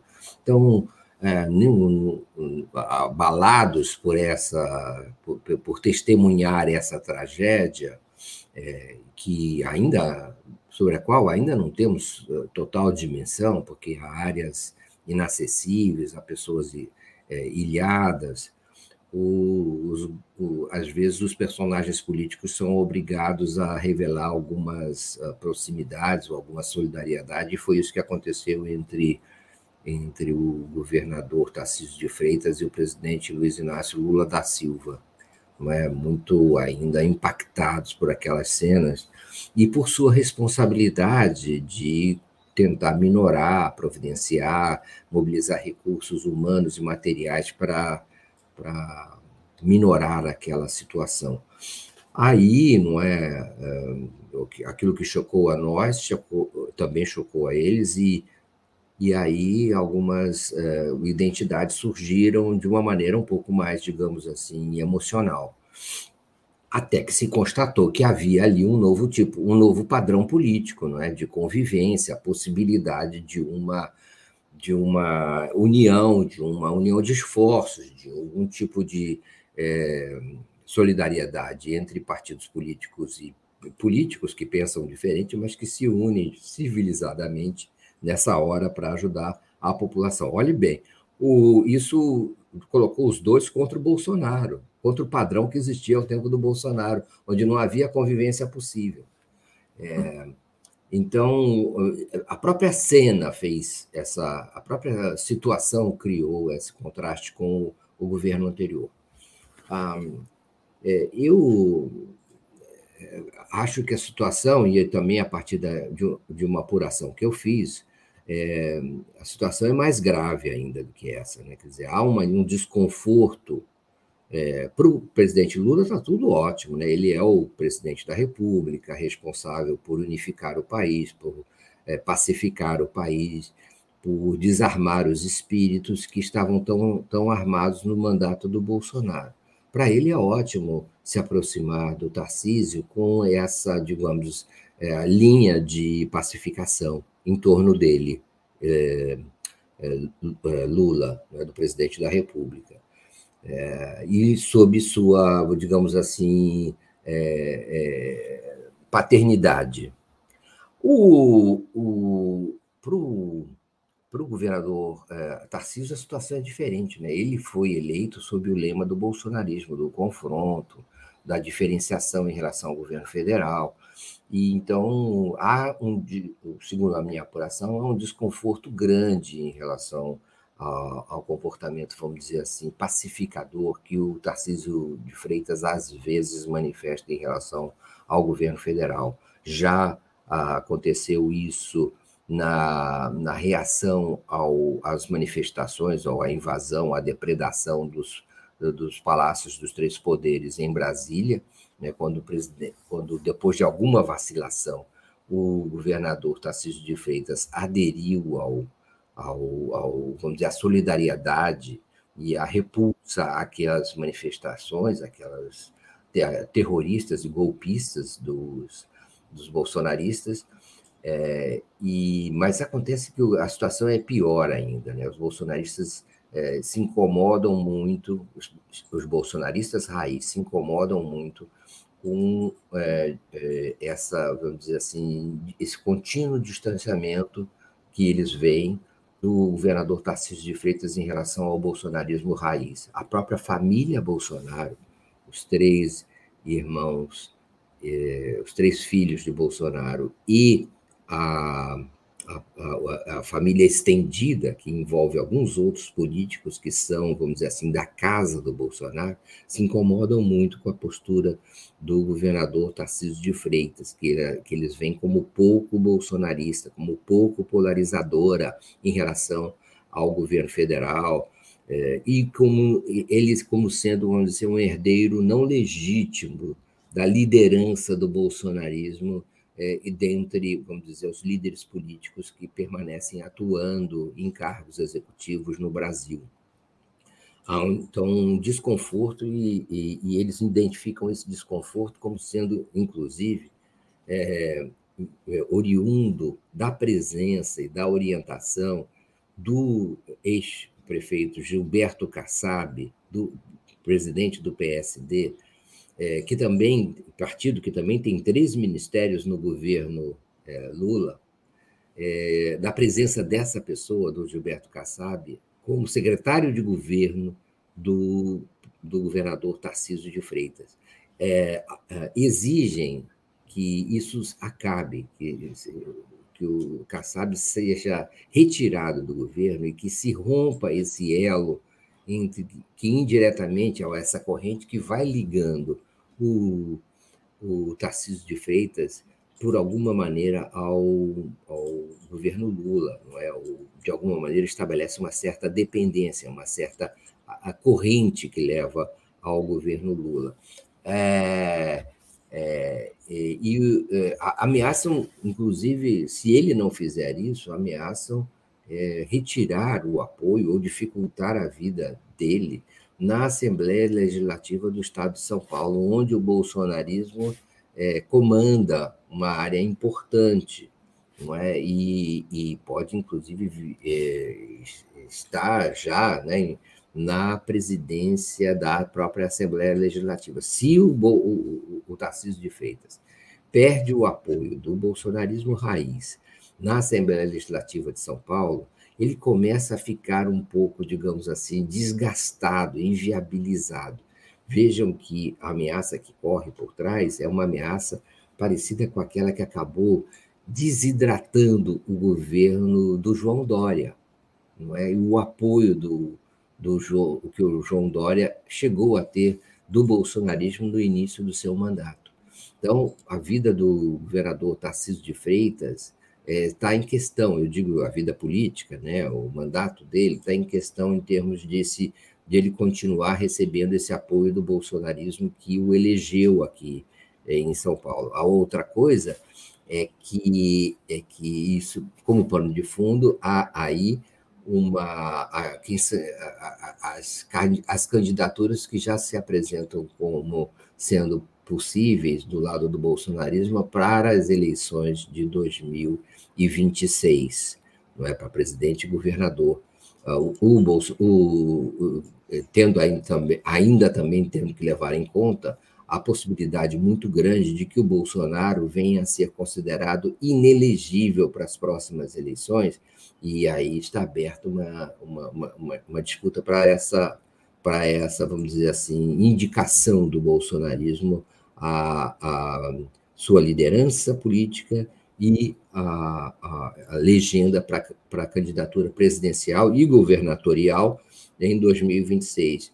Então, há todas essas questões que, no fundo, no fundo, é, representam uma espécie de crise dentro do bolsonarismo, né, que acabou escolhendo um candidato que não parece ser é, de confiança. Né? O próprio Bolsonaro, Daphne, recentemente declarou ao Wall Street Journal, esse jornal americano, Wall Street Journal, ele declarou que uh, a, a direita brasileira estava sem liderança e que ele olha, estava sem liderança, quando podia dizer que tinham possíveis líderes, vários líderes, inclusive o governador Tarcísio de Freitas, não, estava sem liderança, não existia ninguém para exercer essa liderança, e que ele, Bolsonaro, voltaria para ocupar essa liderança.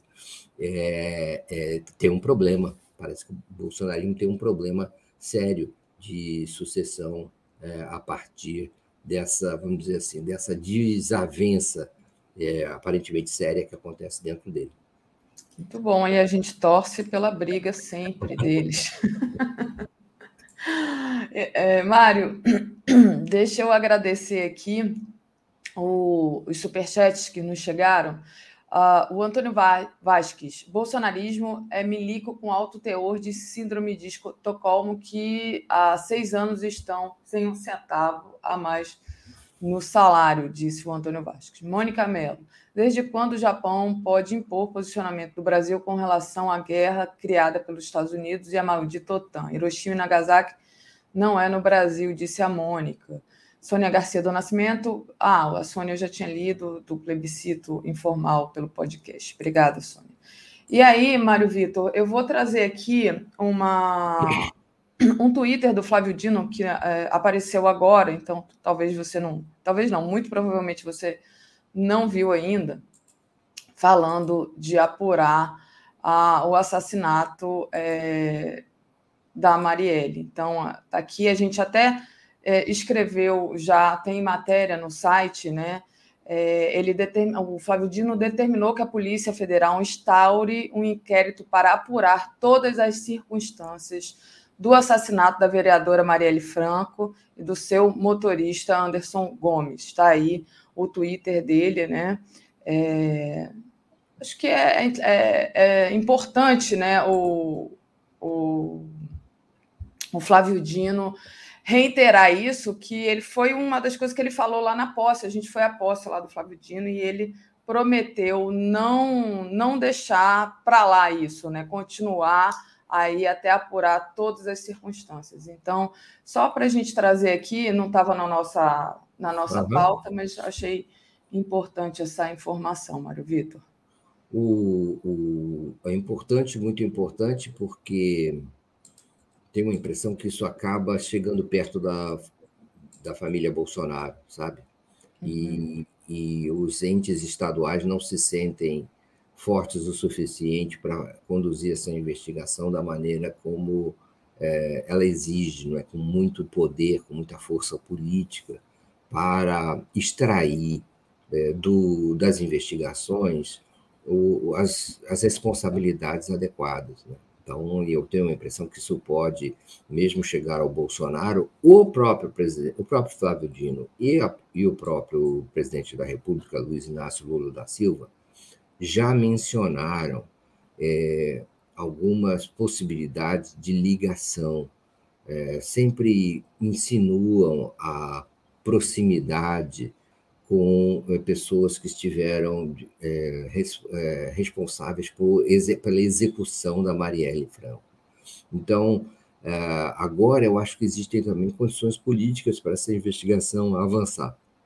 E eu acho que é a responsabilidade mesmo direta do ministro da Justiça comandar ele pessoalmente essas investigações e, e, e esclarecer de uma vez por todas esse tema, além do que mantê-lo na agenda.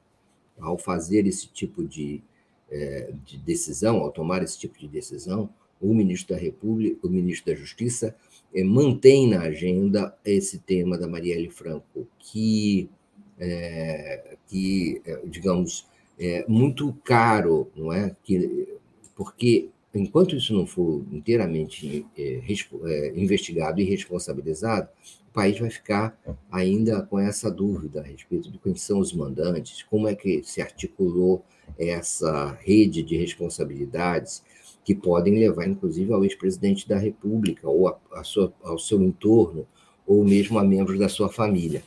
Ah, faz parte também disso, é, Daphne, uma tentativa de fazer andar para trás, de desfazer o poder miliciano no Rio de Janeiro. Uhum. É, como a gente tem visto, é, é, é ainda é, exerce uma força grande ali na, na determinação do, dos destinos políticos daquele, daquele Estado, mesmo da distribuição de serviços, é, tudo isso parece hoje ter, estar sendo ocupado pela milícia. E o, o governo tenta não se omitir, o governo federal tenta não se omitir diante disso. É, é muito é, importante. Acho também que a, a, presença da ministra Aniele Franco é, no governo federal acaba contribuindo para que esse tema seja é, é, mantido permanentemente na pauta, e não foi outra a intenção do governo ao nomeá-la, senão também é, garantir que eh, fisicamente ela representasse uma espécie de presidência eterna é, da, dessa pauta, desse tema, é, no governo Lula. De certa maneira, a presença dela significa a materialização da palavra de ordem Marielle vive. É. Muito bom, Mário. É, Para a gente finalizar aqui, queria tocar no assunto, no ponto da economia, né? É, a gente, Léo falou um pouco sobre isso mais cedo, mas a gente está vendo aí, é, enfim, ameaça de quebra no varejo, essa questão da loja americana, das lojas americanas, influenciou muito na economia do país e provavelmente é, influencia também nesse cenário de possível recessão. Queria que você falasse um pouquinho sobre isso para a gente finalizar aqui a sua participação de hoje. Pois não. Lojas americanas, é, a situação é grave, a situação é, é de falência. Agora, ela. Situação de falência, uma, uma, uma rede que tem centenas, talvez milhares de, de, de filiais, de lojas, é, milhares de, de trabalhadores, empregados, é, trabalham com ela, e a questão é: ela é muito grande para falir? Vai falir? É, como, como, como, se, como se encaminha isso? E o tema é, transpõe as lojas americanas, ele é, ele é geral. Há outras redes, como Magalu, Lojas Marisa, toque estoque, é, e a própria Light, né, também de propriedade é, do Carlos Alberto Sicupira, que também era o sujeito que toca, é o sujeito que toca as lojas americanas, daquele trio de, dos três patetas da economia, uh, do 3G, Lehman, Marcel Teles e Sicupira, é, também está ameaçada. A ideia, a, a questão é a seguinte: qual é a atitude que deve ter, se deve ter alguma, do governo federal em relação a esses casos? É? Vai deixar, é, porque eles já estão repercutindo sobre os bancos, e os bancos vêm fazendo provisões de crédito, uh, registrando prejuízos já antecipadamente e restringindo o crédito geral na economia. Então, O problema das lojas americanas e do varejo é um problema que também afeta, digamos, também as empresas que trabalham com locação de imóveis, porque o varejo usa muitos imóveis dos fundos imobiliários. Então, há um efeito de repercussão na economia que ainda não está devidamente avaliado e certamente tem que ser acompanhado pelo Ministério da Fazenda, porque em algum momento talvez seja necessário haver uma intervenção. E aí é preciso saber qual será a natureza dessa intervenção. Eu estou dizendo a parte a condenação criminal dos responsáveis por esse tipo de fraude que levou ao rombo de 40, até agora 46 bilhões de reais nas lojas americanas. Né? Houve uma fraude. Essa fraude precisa criminosa, precisa ser apurada e punida. Mas há essa questão econômica que pode penalizar é, de, de maneira ponderável as expectativas de crescimento do presidente Lula no próximo ano. E isso pode, deveria ser gerido de alguma maneira adequada pelo, pelas autoridades do novo governo, no sentido de manter as expectativas. Está sem som, Daphne? Opa, desculpa, estava com o microfone fechado. Maravilha, Mário Vitor. Obrigada pela sua, sua análise de hoje, sua participação.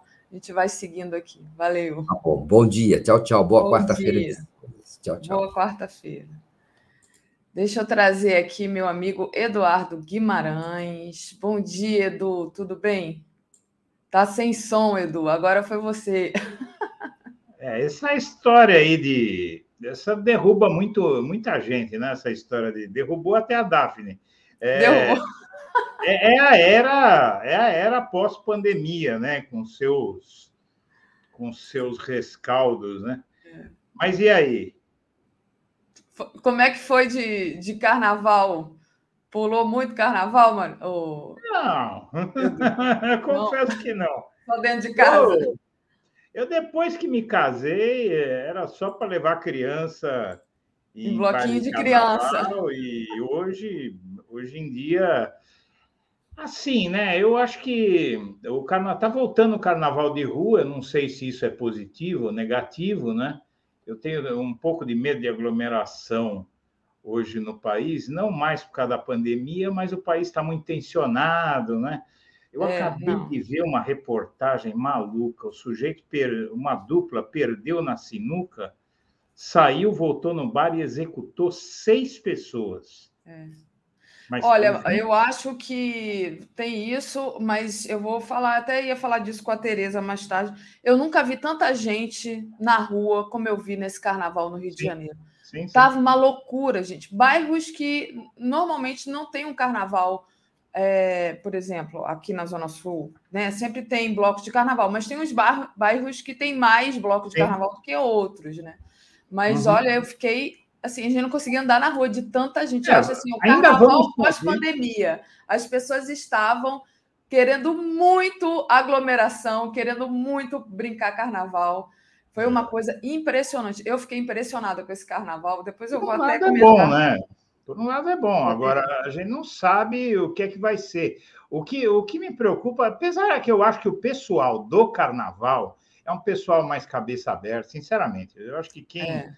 curte carnaval, os fanáticos, eu acho que eles ficam entrincheirados nesse período. Isso. Mas a gente sabe, né? Tem muito doido por aí. O Brasil ele, ele teve uma epidemia de loucura né, na última década e Vamos ver no que vai dar. Mas né? eu acho assim que dentro do campo do simbolismo, né, esse pessoal que foi para a rua brincar carnaval, essa juventude, era assim, é. assim, era mu muita pulsão de vida, né? Era assim, era, era aquela coisa de, de ir para viver o que não viveu esses anos que ficaram, as pessoas ficaram dentro das suas casas, é pouco, né? sem interagir. E é, essa parte do bolsonarista, do bolsonarismo dessa, desses radicais é uma outra questão, é uma questão mais ligada à morte mesmo, né? Então é, é a, a brincadeira, né, a, do carnaval é, é uma brincadeira, que você ao meu, no meu entender, muito saudável, sabe? Não, Mas... muito saudável, muito. É. Mas você vê esses malucos passando vergonha na internet, né? Porque uh, viram a fantasia da Sabrina Sato, começaram a citar versículos da Bíblia ah, e tal. Isso. E a gente vê essa, essa gente doida aí, esse fanatismo religioso, que nessa época fica inconformado com essa alegria. Né? Então eu sempre me preocupo, mas eu, vamos ter pensamento positivo, né? Exatamente. Vamos lá. Maria Sá Xavier diz que foi socialização intensa. Pois é, foi mesmo. Muita gente na rua. Edu, mas eu queria pegar com você, eu estava falando sobre economia com o Mário Vitor, né? Uhum. E a gente tem aqui é, uma matéria do Metrópolis é, falando sobre a classe média, né? É, teve um estudo do economista Marcelo Neri, da Fundação Getúlio Vargas Social, do Rio de Janeiro. Ele aponta que houve um achatamento da classe média. Está em curso mais uma década perdida para a classe média, aponta um estudo feito por Marcelo Neri, especialista em questões da desigualdade. Então está aí a classe média insatisfeita, provavelmente, né? Eu e agora coloquei... esse desafio na economia, né? Que a gente tem aí um, um cenário de possível recessão. Como é que você encara Olha, isso? Eu, eu vou falar para você. Eu coloquei essa matéria no topo das quatro matérias que eu te enviei pelo seguinte: na minha visão, o maior problema desse país é a desigualdade. Se você equacionar a desigualdade, você vai resolver uma quantidade gigantesca de problemas. Uma das razões que me fez uh, me engajar uh, no apoio à, à, era PT no Brasil foi a visão uh, desse grupo político eh, que coincide com a minha no que diz respeito à desigualdade. É o nosso maior problema. E eu falo para você, você sabe que eu trabalhei com comércio exterior por muito tempo, eu viajei ao longo da minha vida por 30 países. Eu nunca vi um país ir para frente com uma desigualdade do calibre que há no Brasil. O Marcelo Neri, ele é a maior autoridade contemporânea nessas questões, tá? É, o, o, Marcelo Neri, ele inclusive presidiu o IPEA sob Dilma Rousseff e tal, é, e é um estudioso que dedicou a vida a essa questão da desigualdade, e ele, é, infelizmente, ele fala algo que todos nós já sabíamos, né? que foi uh, o efeito dos golpes de 2016 e de 2018. Assim como o golpe militar em 1964, uh, os golpes mais contemporâneos eles vieram para reverter, para concentrar renda. Na verdade, a ditadura militar ela teve um efeito. Quem estudou a desigualdade sabe do seguinte: a ditadura militar ela veio para tirar do pobre e dar para o rico. Basicamente foi isso.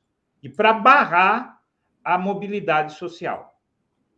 Isso, esse foi o sentido da ditadura militar, do golpe militar de 64 o, era vista a possibilidade de haver uma grande distribuição de renda no país e eles deram golpe para impedir.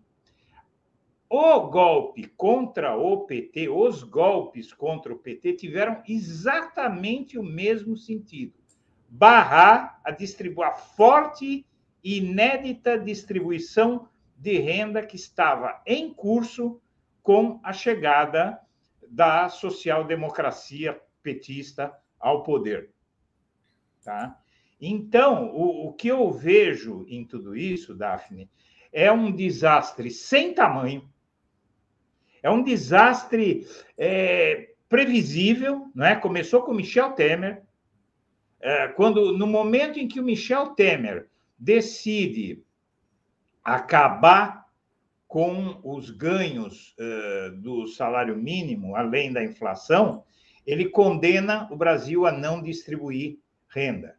É, é, é, é aquele cara que está com um peso acima e ele para de comer muito, mas ele também não, não, não come menos. Ele come sempre a mesma quantidade. Então, ele nunca vai perder peso, ele vai ficar sempre com o mesmo peso. Então, a desigualdade, você precisa injetar, você precisa Não, não tem como você fazer um omelete sem quebrar ovos. Eh, não, não existe uma forma de você distribuir renda que não seja tirar de quem tem e dar para quem não tem. E é isso que eles chamam de comunismo. Para tirar de quem tem e dar para quem não tem, você precisa, eh, você realmente vai criar um problema. Só que no Brasil, o PT fez isso, o Lula, basicamente, ele fez isso de uma forma muito competente, que foi uma fórmula que não tirava basicamente de quem tinha. Eu, eu acho que foi uma jogada incrível. Não tirava de quem tinha para dar a quem não tinha. Ele tirava o que estava sendo ganho pelo país e dava para quem não tinha, mas não tudo, uma pequena parte. É como se o sujeito tivesse 10 carros e você fala: olha, me dá uma roda de um desses carros para eu matar a fome do povo. Mas eles não querem nem isso porque eles acham a elite brasileira, econômica, étnica brasileira, eles acham que se esse processo começa, ele vai avançar e vai se intensificar. De fato, ele vai se intensificar não por ação do governo, ele vai se intensificar pela dinâmica. Porque se você quando você distribui renda, é, você distribui, como fez o PT, oportunidades. E você distribuindo oportunidades, por exemplo, cotas uh, raciais. Uh, tá? Então, você pega uma situação onde negro é condenado a nunca chegar ao ensino superior e você dá a condição deles chegarem. O que significa isso? Significa que eh, a, a, a, população vai ser, uma parte grande da população vai ter oportunidade de melhorar de vida. E se isso acontecer, realmente não vai ficar aquele oceano, aquele universo de oportunidades só para a elite branca indo-europeia. Entende? Então, ele constata que nós perdemos mais 10 anos, nós perdemos a década do real, graças aos acordos mal feitos pelo PSDB, né, com a elite, uh, que não teve, efe teve efeito zero sobre a concentração de renda dos governos do PSDB. Infelizmente, apesar de ter o Fernando Henrique, tal, o Fernando Henrique que abriu tudo para a extrema direita, né, para extrema direita não, para aquela direita lá, tal, né? aquela direita de punhos de renda tal, e para os neoliberais, e com isso não houve distribuição de renda. Não é? Ah, então, foi uma década perdida. A década anterior, que foi a década do Sarney, do Collor, foi perdida. Aí vem o Lula e o PT e fazem pouco mais de uma década de fortíssima distribuição de renda. Nunca antes na história desse país distribuiu-se tanta renda quanto na era renda e oportunidades. E aí eles vieram e retomaram tudo de volta, através dos golpes 2016 e 2018. 2016, derrubando eh, por um processo falsário a, pre, a presidente eh, da República, e em 2018, prendendo o candidato que ia vencer a eleição. É verdade, Edu. É verdade. Gente, é uma tragédia. Uma tragédia mesmo. E agora a classe média é, tinha que entender isso tudo, né? É. Na hora de, de votar. Deixa eu, Roberta, deixa eu agradecer ao superchat da Roberta Graff. Salve comunidade, estarei no Giro das 11 hoje. Abração. Que legal, Roberta vai estar lá no Giro. Então, vamos assistir ao Giro hoje para a gente é, rever a Roberta, que tinha um programa aqui muito legal sobre ecologia. José Aquino, até que enfim, comunicação, quanto mais direta, melhor. Obrigada, José Aquino.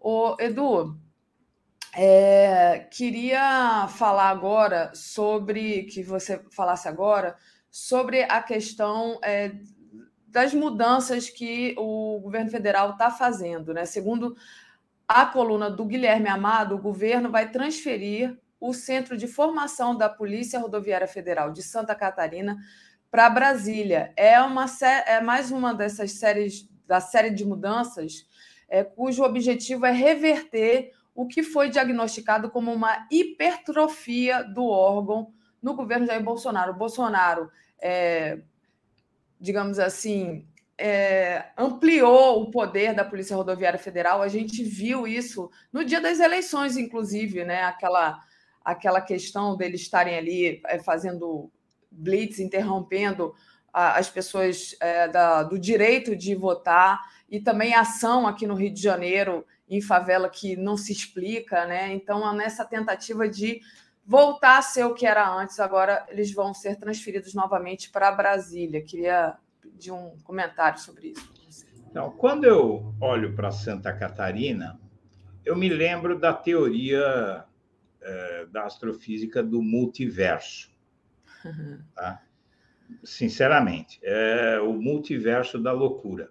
Porque você tem um estado do Brasil, acima de qualquer outro, onde uh, Inclusive, há uma ascensão, uma forte ascensão neonazista.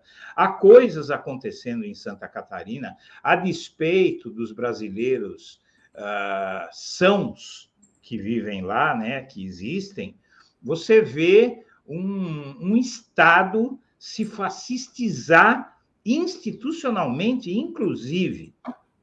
Né?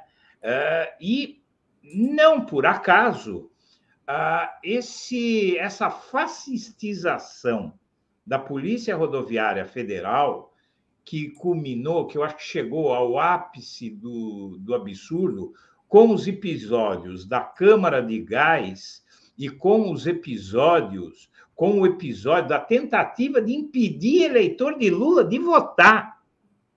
Um órgão de Estado. Você percebe que loucura que é isso? Um órgão de Estado na rua selecionando eleitor que não poderia votar usando de uma mentira, de uma farsa. E isso se dá, ah, essa matéria explica, também por uma razão. Quem está no governo sabe, tem condições de identificar de onde vem o mal, né? E esse mal vem do fato de que esses policiais rodoviários federais, eles estão sendo treinados em Santa Catarina por gente de Santa Catarina ligada à elite catarinense que controla com mão de ferro, não é? A suástica numa mão e, e a caneta BIC na outra, controla aquele estado e está formando fascistas, vem formando fascistas. Eu, sinceramente, eu não tenho minhas palavras, eu, eu chamo as coisas pelo nome, tá? Então, é, para mim, é o que está acontecendo, e a ideia é colocar em Brasília essa, essa universidade, por assim dizer, Centro de forma é, policiais rodoviários federais, e trazer gente de outras partes do Brasil, arejar aquela instituição, Vai ser difícil. Eu li essa semana que a Polícia Rodoviária Federal, artigo sério, é, que a Polícia Rodoviária Federal tem uma microminoria de esquerda e o resto se divide entre bolsonaristas não golpistas e bolsonaristas golpistas. Isso é a PRF hoje. É complicado. E uma outra mudança, Edu, é uma proposta de emenda à Constituição que vai ser apresentada pelo PT e que deve sugerir que militares da ativa sejam proibidos de ocupar funções no governo e também prevê a exclusão do dispositivo das chamadas operações de garantia da lei e da ordem. Esse projeto está na mão do deputado Carlos Zaratini, né, em fase de preparação. Vai. É, boa, né? É, pra, eles são necessárias 171 assinaturas, né? Ou seja, um terço dos parlamentares. Então, é uma proposta aí de também tentar regular é, o tal do, do artigo, artigo 142, né? Então, o artigo 142, só para lembrar, né? Uh, partindo do princípio que nem todo mundo é obrigado a saber, o artigo 142 ele, ele reza que em questões de convulsão social qualquer um dos poderes pode convocar as Forças Armadas para restabelecimento da ordem. Não diz uma palavra, não tem uma vírgula que autorize a interpretação de um poder intervir no outro, a mando de um dos poderes. que é uma coisa absolutamente dúbia, né? Não, tem como assim. Então, por exemplo, o judiciário pode mandar as Forças Armadas intervir na presidência da República? Não é isso, é, é farsa, não é? é também é, existe a possibilidade, a gente viu, de militares da ativa, como é o caso Pazuello, é, é? e, e, outros por aí que a gente tem visto, atuarem politicamente, né? então isso se quer vedar é, na, na no, nessa mudança desse artigo da Constituição.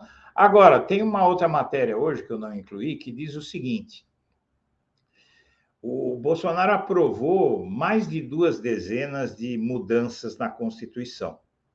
Né? Para o Lula, isso está sendo difícil. Qualquer mudança na Constituição para o Lula vai ser bem difícil. Então, vamos, vamos ver aí. Você vai ter que negociar com esses caras. Né? E aí é que a gente precisa que uh, o nosso uh, lado do espectro político, né, o lado daqueles que querem a democracia no Brasil, uh, entenda que uh, realmente não tem como. Para você melhorar este país, você vai ter que negociar com essa gente que conseguiu vencer a eleição. Não tem como. E isso passa por uh, oferecer cargos, oferecer condições aí, porque eles, o povo deu poder a eles. Já que Não você está falando nisso, aproveita e coloca essa matéria aqui do 247. Governo se articula para garantir base de apoio e aprovar a reforma tributária no Congresso. Então, é isso, né? É, é para aprovar qualquer coisa que seja interessante para o povo, vai ter que negociar com essa gente e aí, a política é assim, né? E é porque nos governos anteriores do PT, eu acho que agora a, a, esquerda amadureceu muito. Eu vejo uma esquerda mais madura, mais preparada, mas antes era um inferno porque é, achava, diziam que ah, não, mas não pode negociar com A, com B, com C, mas se não negociar, chegou um momento que a presidenta Dilma Rousseff ela bateu na mesa e falou: chega, não quero conversa com esses caras. Que é o que todos nós temos vontade de fazer, principalmente com o Eduardo Cunha da vida. Mas o que é que acarretou para o Brasil isso? Né? Acarretou a defenestração dela por uma farsa e a instalação de todo o horror que a gente viu, o, horror temerário e o horror nazista em seguida, para piorar ainda mais o que já era muito ruim. É? Então, é, há então, quem diga que não, de qualquer forma levaríamos o golpe, né? Que não foi só isso, mas de não, fato. Foi só isso, foi só isso. É. É, teria que ter negociado. É, é, não adianta a gente a gente ficar nessa história aí, porque foi. É, mas eu, eu entendo que não seja negociado. Eu entendo que não seja negociado, porque era uma negociação asquerosa que teria que ser feita, não é? Uh, por exemplo, Uh, o impeachment foi aberto depois que o PT votou pela abertura de processo contra o Eduardo Cunha. Se o PT não tivesse votado, não teria havido impeachment. Compensou?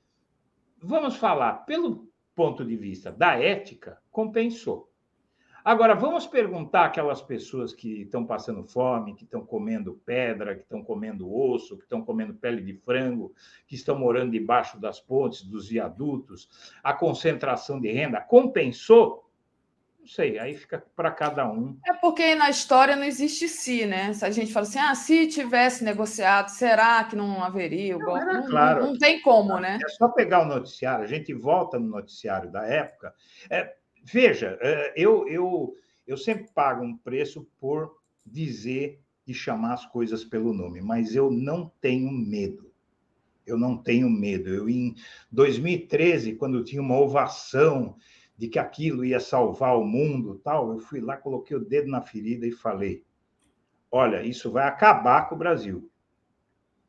Tá? E agora eu digo para você, uh, eu até acho é, que seria, que, sabe, é o certo a fazer do ponto de vista ético. Mas a gente sabe que daria para acomodar as coisas. uh, muitos dizem que se fosse o Lula não teria acontecido, porque a Dilma ela tem um, um senso. É, é uma mulher que sofreu muito, uma mulher que foi torturada, se viciada. Então, é, ela tem uma ira santa, né? E eu concordo, sabe? Eu admiro. Mas vamos conversar, vamos, vamos ser realistas. Vamos conversar com aqueles que estão sofrendo aí. O que, que eles diriam? Será que eles merecem ser ouvidos? Sim, claro que eu acho que eles merecem ser ouvidos, mas fico pensando que a pressão era tamanha e que o que se queria, na verdade, se a, a Dilma negociado, seria, como disse aqui a Gisele Almeida, eu concordo com ela, a negociação hum. seria para implementar essa política da ponte para o futuro do Temer.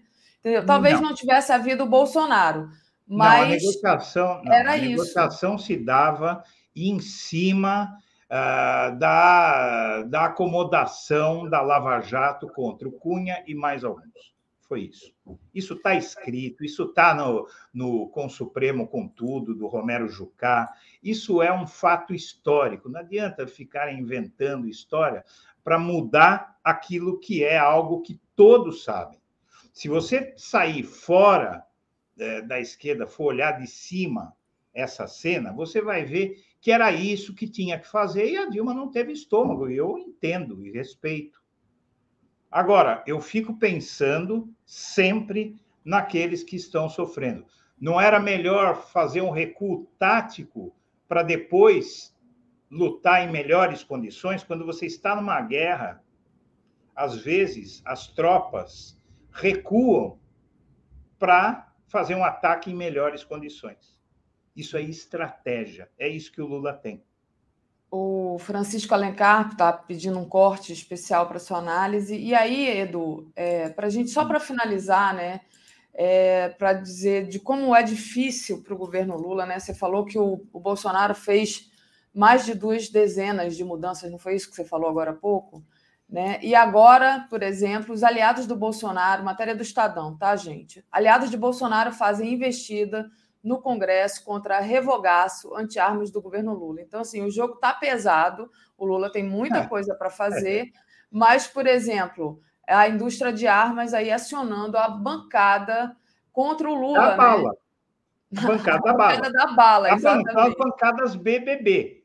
Bala, Bíblia e boi. A bancada da bala está em pé de guerra. Por quê? Porque vai perder dinheiro.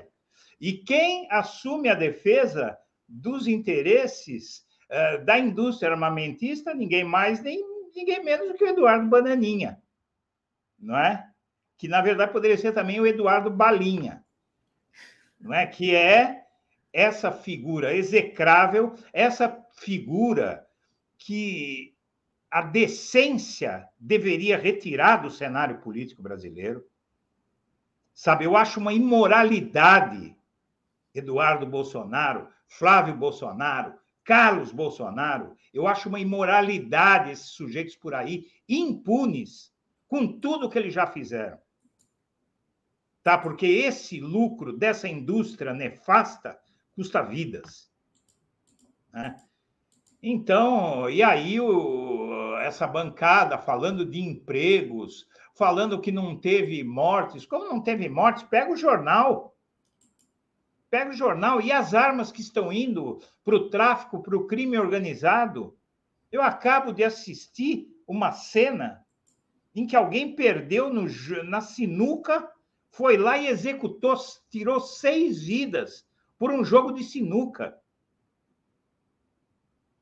E é isso que faz o armamentismo. Aqui no Rio teve um, tudo bem, foi um policial com um miliciano, mas é, é, morreu gente, morreu criança, né? Uma menina de 9 anos com uma bala na cabeça por conta de uma, de uma discussão num bloco. As pessoas saem atirando dentro de um bloco de carnaval onde tem família, criança, entendeu? É muito complicado. E você pensa logo em terrorismo, né? É.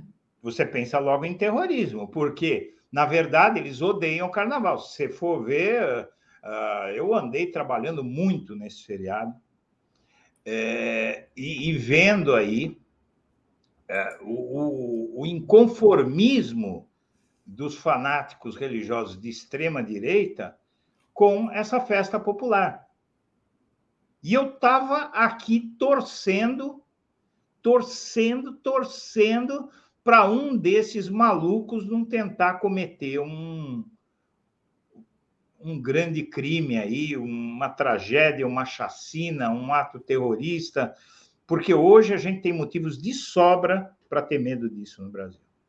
Verdade, Edu. É verdade. É verdade. Edu, nosso tempo está se esgotando aqui, a gente está. Daqui a pouquinho a gente vai trazer a Tereza, é, uhum. é, mas eu queria que você passe para você fazer um encerramento aí do que ficou faltando, é, que você gostaria de falar e a gente não não abordou? Bom, vai começar um período um período muito complicado agora daqui. Agora começa o país a andar.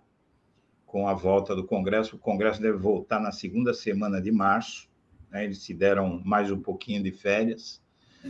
E aí tem gente dizendo aí que agora o, Lu, o Lira vai mostrar a cara, é, que porque realmente é uma situação de muito, muito delicada no Congresso Nacional. Ah, a grande vantagem neste momento é que o Lula adquiriu ah, uma força muito grande. O Lula está trabalhando, o Lula tem consciência disso. Ele está tra trabalhando intensamente para manter. Você vê que tem uma reportagem que eu não coloquei aí, não sei se coloquei do, do Estadão, é, que diz que o Lula está usando, uh, não coloquei, a, a, a, meio que a tática do Bolsonaro de estar presente o tempo inteiro, e live, podcast e, e presença constante, porque o Bolsonaro impôs isso ao país, não é? Então, realmente, porque um presidente não precisa ficar, e não deveria ficar o tempo inteiro, sabe, em contato com a população. Mas não tem jeito, porque, é, veja, o Bolsonaro conseguiu fidelizar os seus apoios através desse contato incessante, que muitas vezes deve atrapalhar até um pouco o trabalho. Ou muito, não sei. Mas não tem como, porque se você hoje, se o Lula não pode se dar o luxo de perder popularidade. Mesmo que ela fique alta, se ele perde um ponto, dois pontos, já começa o negócio a ficar esquisito. A sorte é que realmente ele começou bombando, as ações dele estão funcionando. Eh, veja que ele está com 65% de aprovação pessoal, Davi. Uhum. Então vamos lá. Ele venceu as eleições com 52%. Como é que ele tem. Uh, como é que ele tem 65% de aprovação? Ele ganhou a aprovação. E muito. Está ganhando, exatamente. Dele, né? Uh... Ah, o João Pedro aí. É, tá, o João Pedro está perguntando o que você achou do encontro com dele ah, com o Lula, né? merece, né? né? quer eu, te conhecer. É, é, em breve vamos nos conhecer, sim, vamos nos conhecer, João Pedro. Você tem feito um trabalho incrível aí. E eu acho que o, o, seu encontro com o Lula é o reconhecimento dessa figura carismática que é o João Pedro, né? João Pedro está em todas, né? Ele, ele tá batalha, né? E aí é, foi muito legal o encontro certo, dele. Eu acho que é uma grande vitória. A minha eu... filha, eu tenho a minha filha mais velha, mais nova, João Pedro. Ela tem 23 anos, ela é que nem você, assim, e, e você é uma vitória. Uh, por coincidência, o nome da minha filha, quarta filha, é Vitória também.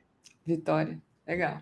É então, Edu, brigadão. Vou trazendo aqui, continuando a trazer a Tereza. Obrigada pela sua participação hoje e bom resto de semana para você. Para todos nós, para todos nós. Um beijo para você, um abrejo para a audiência. Tchau, tchau. Comentário de Tereza Cruvinel. Opa, bom dia, Tereza, tudo bem? Bom dia, Daphne. Bom dia, comunidade. Estamos aqui continuando, tá, Daphne? Porque não saímos daqui. e o carnaval. Mas você teve uma merecida folga, espero que tenha aproveitado bem o carnaval. Aproveita Sim. e conta para gente o que, é que você viu do carnaval. Ah, eu estava falando para o Edu, Tereza, impressionante, né? Esse Rio de Janeiro foi ocupado, assim, de uma maneira de que a gente não, não conseguia andar na calçada de tanta gente, tanta gente jovem brincando carnaval. Foi o primeiro carnaval de verdade pós-pandemia, acho eu, e as pessoas estavam assim com muita garra para pular carnaval. Assim, aqui no bairro onde eu moro, que não é um bairro, tinha sempre desde criança tinha bloco de carnaval, mas não na quantidade que teve, na quantidade de gente que estava passando aqui, com fantasias, fantasias é, muito é, engraçadas, né? Fazendo aquela piada, aquela brincadeira do carnaval. Fiquei encantada também com, com as mulheres, né? As mulheres ali liberando seu corpo é, sem o menor problema, né? Então, assim, eu penso assim, depois de de tanto tempo de governo Bolsonaro, um governo opressor, com essa coisa de é, meio de controle dos corpos, né? As, as meninas completamente liberadas, é, usando, colocando o corpo à mostra, então assim meio rebeldemente contra o que Muito estava. Topless? Hã? Muito topless?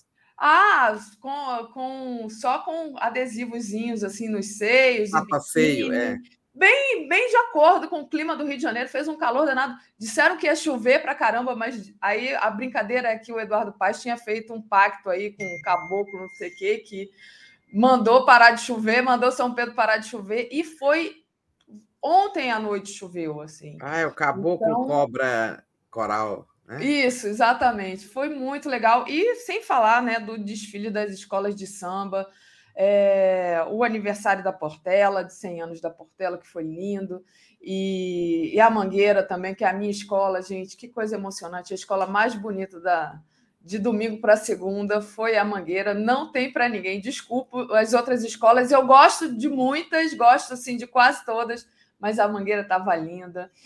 Enfim, vamos ver, vamos né? Ver hoje, hoje tem a apuração né? vamos ver das hoje escolas. A né? apuração, né? né? É, que hora é a apuração? Ah, eu acho que começa às 10 horas. 10 horas começa a, a apuração. Eliette ele está dizendo: minha fantasia preferida é de nada consta.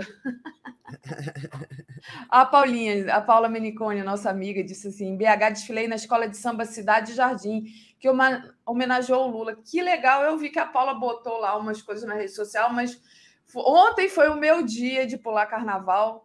Fui para o bloco, encontrei Marcelo Auler, então eu nem vi, Paulinha, as suas, as suas postagens, vou olhar os seus vídeos com mais, com mais cuidado hoje, porque estou querendo saber o que, que rolou aí nessa escola de BH. É isso, Tereza. Então, eu acho que foi assim o um carnaval da volta, né?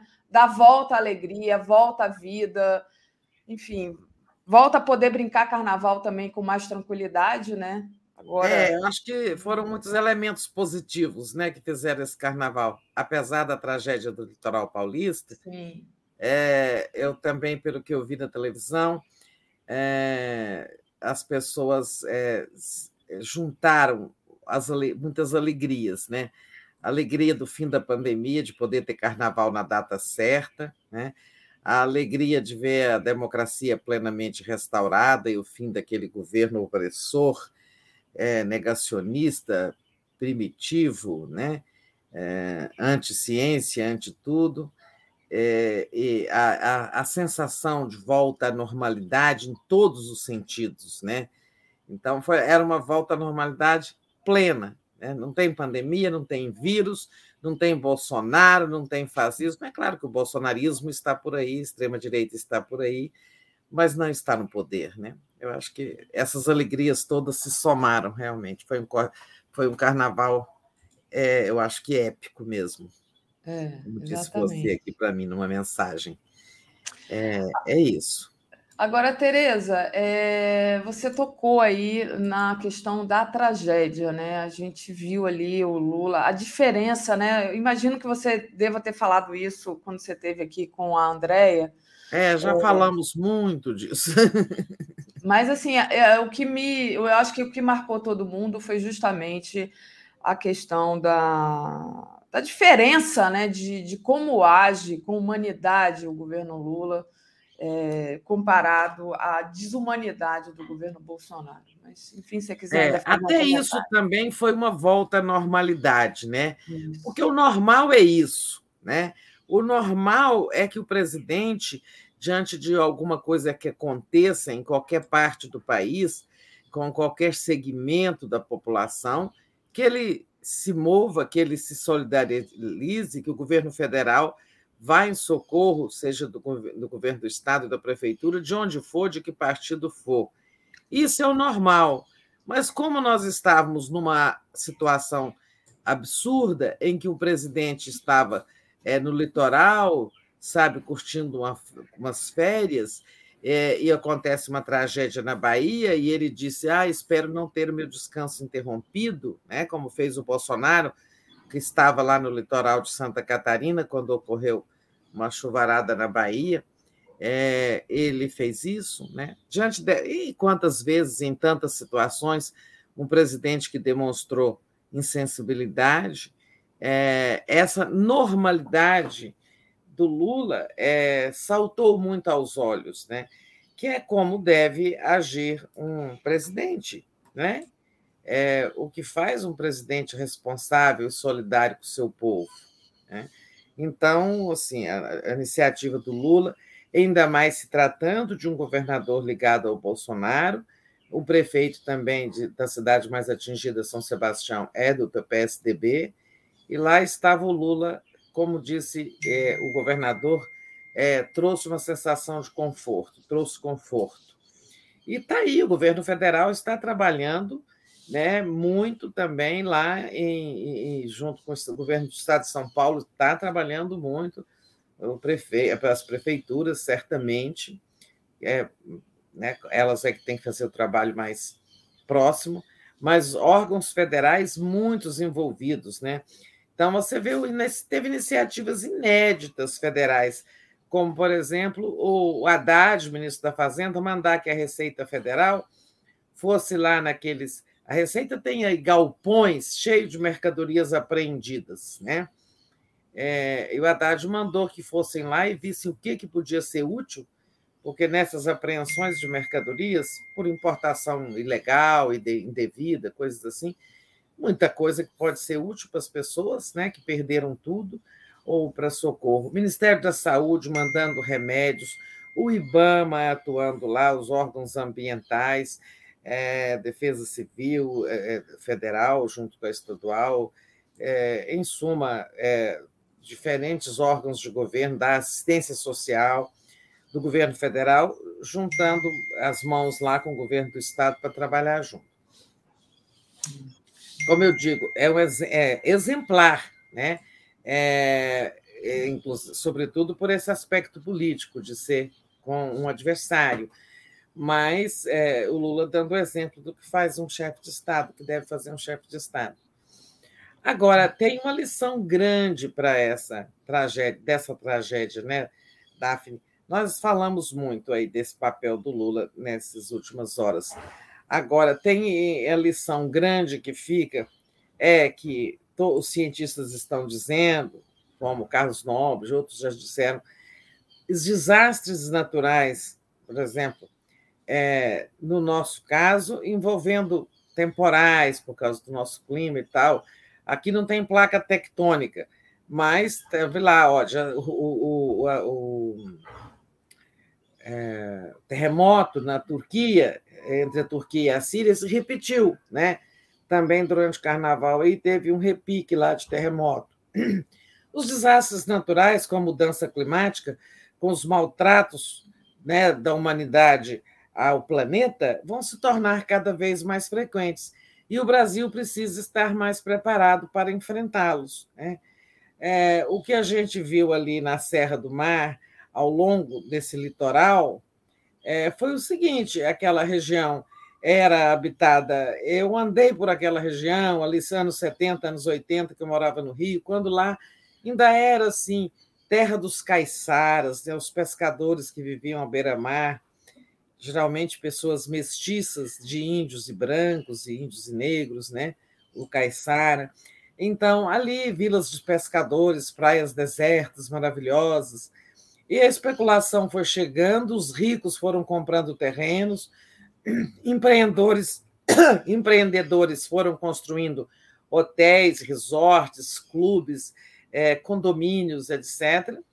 Essa população foi sendo empurrada Aí veio a rodovia Rio Santos, né, que antes não existia. Antigamente se trafegava por ali em é, estradas de terra, né? É, veio a especulação imobiliária, estes re, habitantes remanescentes foram empurrados para a encosta, né? porque a faixa entre a rodovia e o mar é, foi tomada por gente rica, de qualquer forma, condomínio, casas de veraneio ou é, né, os loteamentos e, e hotéis, resorts e tal. E mais pessoas em busca de emprego foram morar naquela faixa litorânea e também morando na encosta. Esse negócio de habitar em encosta da Serra do Mar tem que parar, né? E o Lula promete aí que a Minha Casa Minha Vida, o programa vai se voltar muito ali para aquela região e outras regiões onde a população corre risco, ou seja, vai ter uma linha de, de Minha Casa Minha Vida para populações em risco, é, e tem que ser fora né, dessa história de habitar a, a, a, a, encosta da Serra do Mar. A Serra do Mar é uma serra rochosa, né? É, ela é pedra, digamos, ela só tem uma pequena, uma capa de terra e vegetação é, naquela região. É, não, nem toda a, a, a Mata Atlântica é, tem essa característica, mas ali a vegetação está sobre uma, uma fina casca de terra, digamos assim, camada de terra propriamente dita, que quando vem a chuva desliza, né? E aí vai tudo, árvore, pedra, vai tudo descendo, vira aquele, é, aquela, aquele rio de lama, né? Aquelas vagas de lama que matam as pessoas, derrubam casas, e aquela tragédia toda, aqueles cenários terríveis que a gente tem visto por fotos e imagens ali. Então tem que mudar. E outra coisa que tem que mudar é que foi feito um investimento, principalmente ali quando a Dilma era presidente, o Aloysio Mercadante era ministro da Ciência e Tecnologia, foi modernizado esse sistema de vigilância com a criação do CEMADEM, né, o Centro de Monitoramento e, a, e a, a aviso, não, alerta, Centro de Monitoramento e Alerta sobre Desastres Naturais. Olha, o CEMADEM. O CEMADEM, que atua em parceria com a Defesa Civil, deu aviso na quinta-feira à noite de que poderia haver temporais fortes né? É, no litoral paulista. Esses avisos chegaram à Defesa Civil. E a Defesa Civil avisa as prefeituras. E as prefeituras disparam é, avisos telefônicos, né? É, um SMS para os telefones da região, né? É, avisando. Ora, isso é um sistema precário demais, isso não funciona, né? Nós precisamos ter sistema de sirene. O Semadem viu, é, observou que pode ter temporal ali, tem que tocar a sirene, tem, é, sabe, avisar as pessoas para elas se retirarem. É, quer dizer, primeiro não deviam estar morando em área de risco. Como naqueles países onde existe risco de tsunami, né, as sirenes tocam é, quando há sinal de que houve um terremoto no fundo do mar e haverá tsunamis ou quando tem também, em alguns casos, risco, é, é, sistemas de previsão de terremotos. Né? O terremoto é até mais complicado de previsão. Né? Enfim, é, temos que modernizar e fazer investimentos nisso também, né? É, nessa coisa de prever temporais, porque o clima está mudando, é, a natureza está violenta, é, a natureza está reagindo contra as agressões que temos cometido contra ela. Então, são lições que ficam, né? É, enquanto está lá, o carnaval passou, mas ah, aquela tragédia ali vai exigir muito trabalho ainda, né? Temos 48 mortos agora e cerca de 40 pessoas desaparecidas que devem estar mortas, infelizmente. É, e ontem ainda choveu de novo, né? É. Cacique Cobra Coral não foi invocado ali naquela região. Não. Isso é uma brincadeira, porque ele fala que é que controla o clima. Na verdade, ninguém controla o clima, que nós nós desorganizamos o clima, nós seres humanos, né? Exatamente. É isso. Tereza, muito bom. Tereza, deixa eu agradecer aqui ao Gilberto Cruvinel, que nos enviou um superchat. É muito pertinente. Gilberto também estava no carnaval, porque não apareceu por aqui no carnaval, está aparecendo hoje. o Gilberto disse assim: faltam medidas estruturantes, não há defesa de civil em todas as cidades, falta sistema de alerta e treino do povo, falta política de remoção e habitação em área segura, falta responsabilizar gestores. Em um mês, a mídia muda de assunto. É, então, é verdade. Que... É, tem essa coisa da educação também. Né? As pessoas têm que ser a, a, sabe, educadas, ter, ter uma campanha, né, no sentido de que, suponhamos que o SEMADEM, nós já temos o sistema de alerta, ele está é mal reproduzido nos municípios. Né? É, o sistema central tem, tanto que ele previu, na quinta-feira à noite, até o governo federal estava, ministros de Lula também já estavam avisados e preparados para alguma coisa. Tá?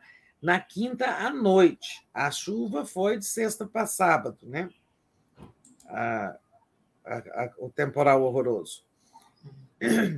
Então, é, precisa de replicar e educar realmente a população para ela levar a sério isso. É, a Andrea Truz estava aqui comigo é, ontem. Não, não foi a Andrea. A Andrea estava de manhã. Espera aí que eu vou espirrar, tá?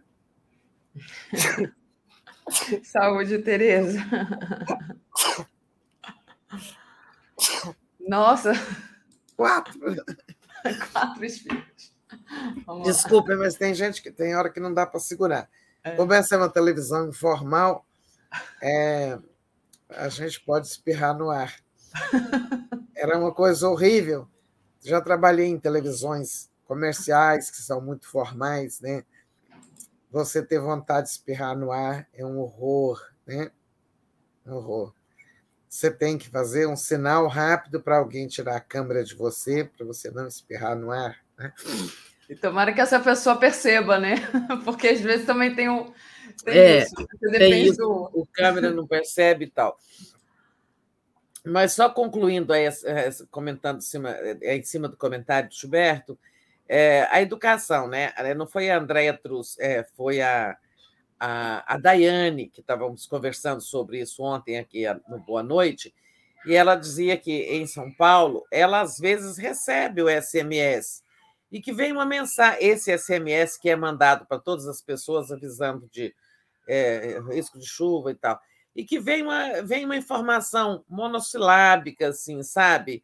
É, a Defesa Civil avisa possibilidades de chuvas fortes em São Paulo nessa madrugada. E pronto, e as pessoas, sabe, apagam. Não vem com a devida ênfase, né? Ou, isso não adianta. Então, alguém até pensa que é um torpedo, né? É uma fake news, sei lá. Então, tem que ter outro sistema. Mas segue aí, tem mais comentários para você trazer para nós? Tem.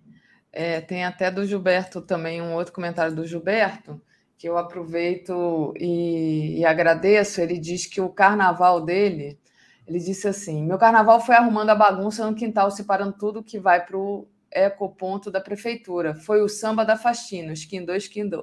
Legal. O... É, o ecoponto. De vez em quando a gente tem que tirar essas coisas, né? É. Casa. É casa vai juntando muita tralha, aí depois que levar o ferro uhum. velho para reciclagem, coisas assim, é. eu entendo isso. Já passei. O... A Reginalíssima, bom dia, queridas Daphne e Tereza, eh, Lula, estamos juntos pela paz. O Clides Novaes, fiz um artigo no meu blog sobre catástrofes. Paulo César Pereira, Daphne Tereza, o Brasil tem hoje é, o Brasil hoje tem governo que trabalha com respeito e cuidado com o povo. O amor venceu. E a Júnia Lage, lá de Minas Gerais, a escola de samba da cidade Jardim BH estava linda, fantasias, alegorias, astral mil. E Leda Leal também desfilou nessa escola. Legal, então. E Eda Leal, né? Não Leda Leal. Daphne, presta atenção. Terezinha entrou aqui como membro. Às vezes a gente dá uma, uma desligada aqui, mas já acorda, acorda, Daphne. Terezinha de é, Casimiro Albuquerque entrou como membro, então Bem-vinda, Bem Terezinha, aqui ao ATV 247. E é isso, Tereza. Ah, pois é, a Daphne está colocando aí o Pix do Fundo de Solidariedade de São Sebastião, né, gente? O povo continua precisando. Está chegando muita coisa, mas muita é, coisa. É, precisando é, de muita ajuda, sobretudo quem pode, quem está. É, é, assim, a, a coisa que mais está faltando lá é água, né? Com a história de vender água a R$ reais é, um litro, tá um horror. Né? É, um, até aquele é, repórter chorou, né? Porque deve chorou, ser muito é. difícil você estar tá lá olhando tudo que está acontecendo, essa. Gente, as pessoas. Isso é maldade, né? Isso não tem outro nome. Vamos nomear. Do... É preciso nomear isso. Isso é maldade, é, é, é ruindade das pessoas. Negar água para o outro, né? Botar um preço absurdo. Mas, Tereza, e aí, queria que você falasse um pouco é, dessa ação rápida do, da, do governo Lula, que acabou fazendo uma parceria com o Tarcísio né, nesse enfrentamento da tragédia, é, e que isso tem ali um desdobramento político. Né? Tem bolsonarista que está irritado com o Tarcísio. E agora? Né? Onde que fica o Tarcísio nessa né, nesse posicionamento aí. Deixa eu só, antes de passar para você, agradecer a Valéria, que aí já, já encerro aqui. Valéria mandou agora, sem falar que as verbas para prevenção de acidentes naturais foi quase que totalmente cortada no governo anterior. É, pois é, né? É, o é, Bolsonaro não se preocupava absolutamente reais, né? Tinha lá 25 mil reais. Mas o governo Lula já tinha corrigido isso, pelo menos a verba da Defesa Civil, naquela PEC ali, quando houve aquela mudança de, de, de, de recursos, né? liberação de recursos extrateto lá na, na PEC da transição. Já tinha melhorado, segundo a ministra Simone, a gente já tinha um bilhão aí, é, mais sendo remanejados né, ainda. Mas você vê que o governo anterior estava nem aí, né, porque não ia ter nem recurso, e, e é evidente que recursos que catástrofes naturais ainda vão acontecer, sabe? Aconteceu essa e não vai ser a última, infelizmente. Mas vamos em frente. Olha, então, é, eu acho que tanto o governador como o Lula agiram com maturidade, né, com a, a forma correta de governar. É, é isso, é somando forças para que sofrimentos sejam minimizados, os estragos sejam logo superados, né? Rio Santos está assim, né? Acabada. É, tem essas coisas e o sofrimento das pessoas, aquelas que perderam é, seus entes queridos, né? Pessoas que perderam, além dos seus entes queridos, também perderam tudo que tinha. Então, ali tem problema de saúde, o Ministério está muito atento, porque logo depois de uma coisa como essa, lama, sujeira, vírus, bactérias, vêm as doenças, né? E, inclusive, até a doença mental. Até eu vi uma autoridade do Ministério da Saúde dizendo que será preciso dar assistência a essas pessoas também psicológica, né?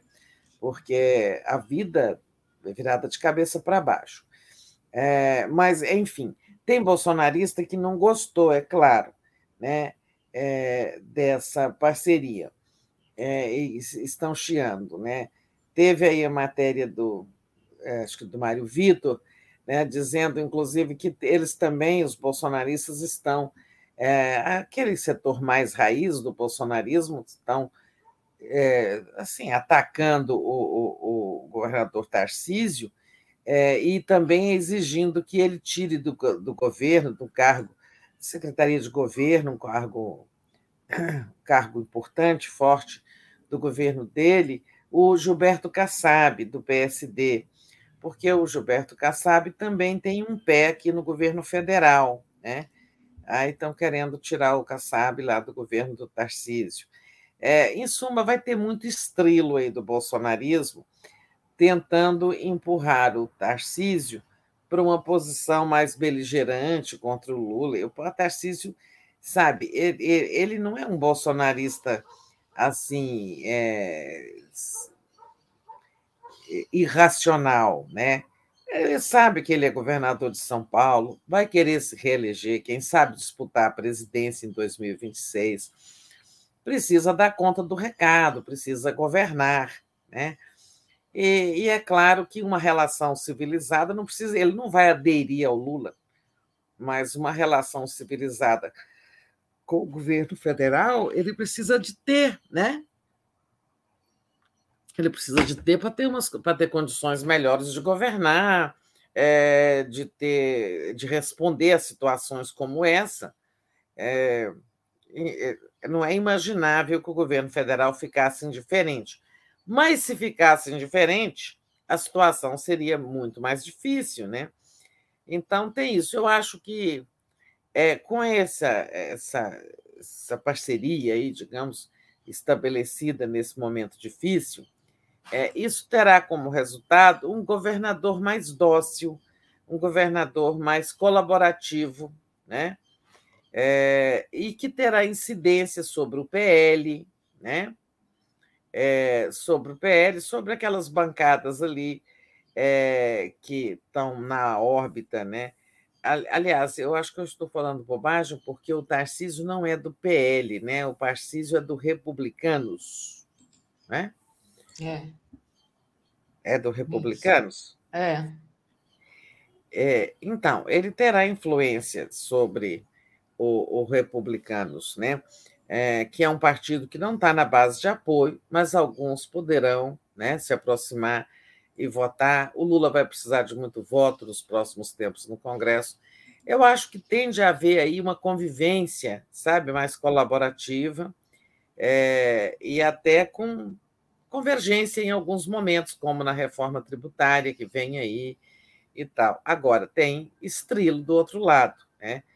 Bolsonarismo não vai gostar nem um, não está gostando nem um pouco. Olha, olha para você ver, não gostar de uma parceria para socorrer vidas, né? Gente, é salvar é vidas, é impressionante.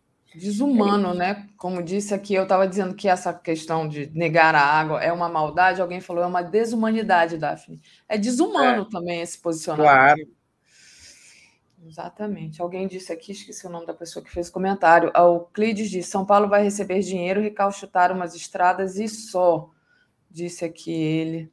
E, infelizmente, eu não sei, porque o, o Lula falou de construção de casa, né? Vamos. Não, não é, não é isso, né? Ele está nessa linha aí, não sei se ele é bolsonarista ou não, mas não. ele está nessa linha aí de, de desacreditar da, dos bons efeitos da parceria. Não vai ser só recalchutar a estrada. A estrada, em muitos trechos, inclusive, precisa ser refeita. Né? É, tem o Ministério da Saúde trabalhando na questão da saúde lá, que vai ficar muito grave no pós é, no, no pós-tragédia. Né? Tem atuação é, na questão habitacional, né? É, nesse momento, na questão social, né? Porque nesse momento é preciso mandar remédio, mandar roupa, mandar fazer toda essa mobilização, é, abrigar as pessoas. Não acho que vai ser isso só arrumar a estrada, não. Não é só o Ministério do Transportes, senão era só põe o DENIT lá e pronto, né? E não é só isso que o governo federal está fazendo. Muitos órgãos do governo estão envolvidos, muitos ministérios. Boa, Tereza. Deixa eu aproveitar aqui e trazer mais uma mensagem da Adriana. É, quem são os bolsonaristas? Adriana Vaz, quem são os bolsonaristas que não gostaram da parceria do Tarcísio com Lula? Queria saber o nome dos que reclamaram, disse aqui a Adriana Vaz. E o Clides, ele não é bolsonarista, não. Ele está sempre aqui conosco. Então, ele é, acho que não foi nessa. nessa ele é linha. é cético, né? É, é ele é então, cético, exatamente. É cético. A Mas... Márcia Costa Guedes diz: Bom dia, Tereza e Daphne. Temos um presidente que cuida e ensina a democracia. E a Zóia Salles Cavalcante, segundo a Defesa Civil, são 4 milhões de brasileiros morando em área de risco. Acho que a questão principal é política de moradia em área segura, disse ela. Ah, os bolsonaristas eles não estão pondo a cara assim, é, ainda para xingar o, o Tarcísio, tá? É um movimento ainda mais subreptício, mas a gente sabe que envolve, primeiro, o grupo ali dos filhos, né? A toda, todo o entorno do deputado Eduardo Bolsonaro, do senador Flávio Bolsonaro, do vereador Carlos, e também todo o entorno ali de Valdemar Costa Neto, presidente do PL, é, esse segmento aí que não gostou do Tarcísio. Hum. Tá bom, Tereza. E, é, bom, a gente agora, né, o carnaval acabando, né, hoje é quarta-feira de cinza, é, a gente sabe que tudo nesse Brasil começa, o ano começa depois do carnaval, né? Vamos ver o que, que nos aguarda, né? Vai começar um jogo político aí é, que a gente vai, o Lula vai ter que compor é, com esse Congresso para fazer o Brasil avançar. Queria que você falasse um pouco é, do que vem por aí com relação ao do governo com o Congresso, as comissões, as partilhas de cargos, as formações de bloco, né? O Lula precisando compor com a direita e qual é o limite dessas concessões?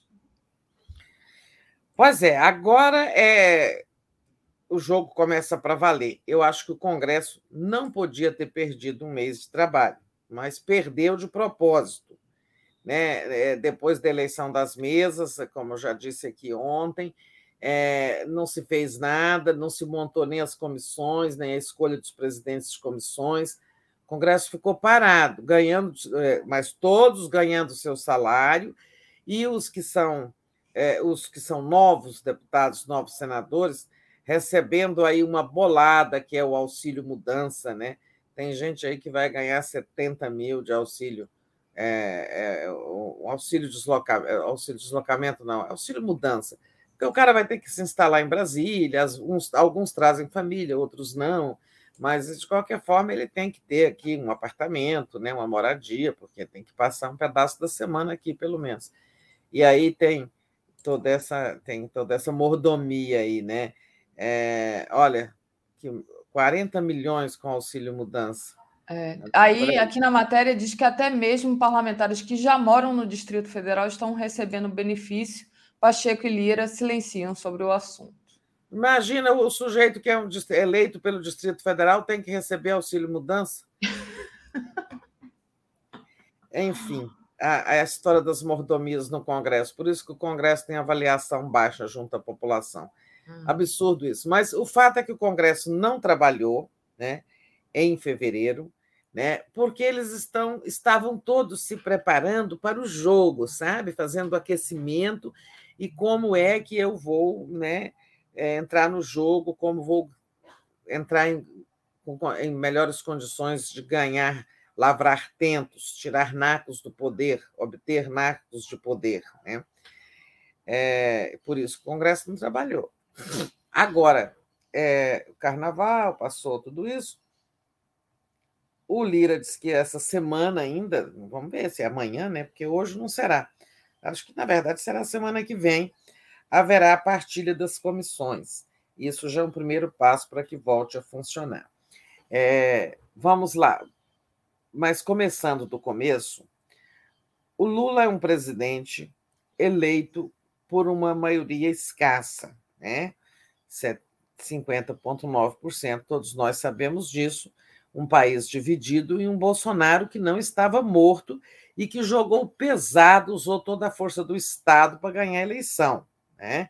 Então, vamos nos recordar disso.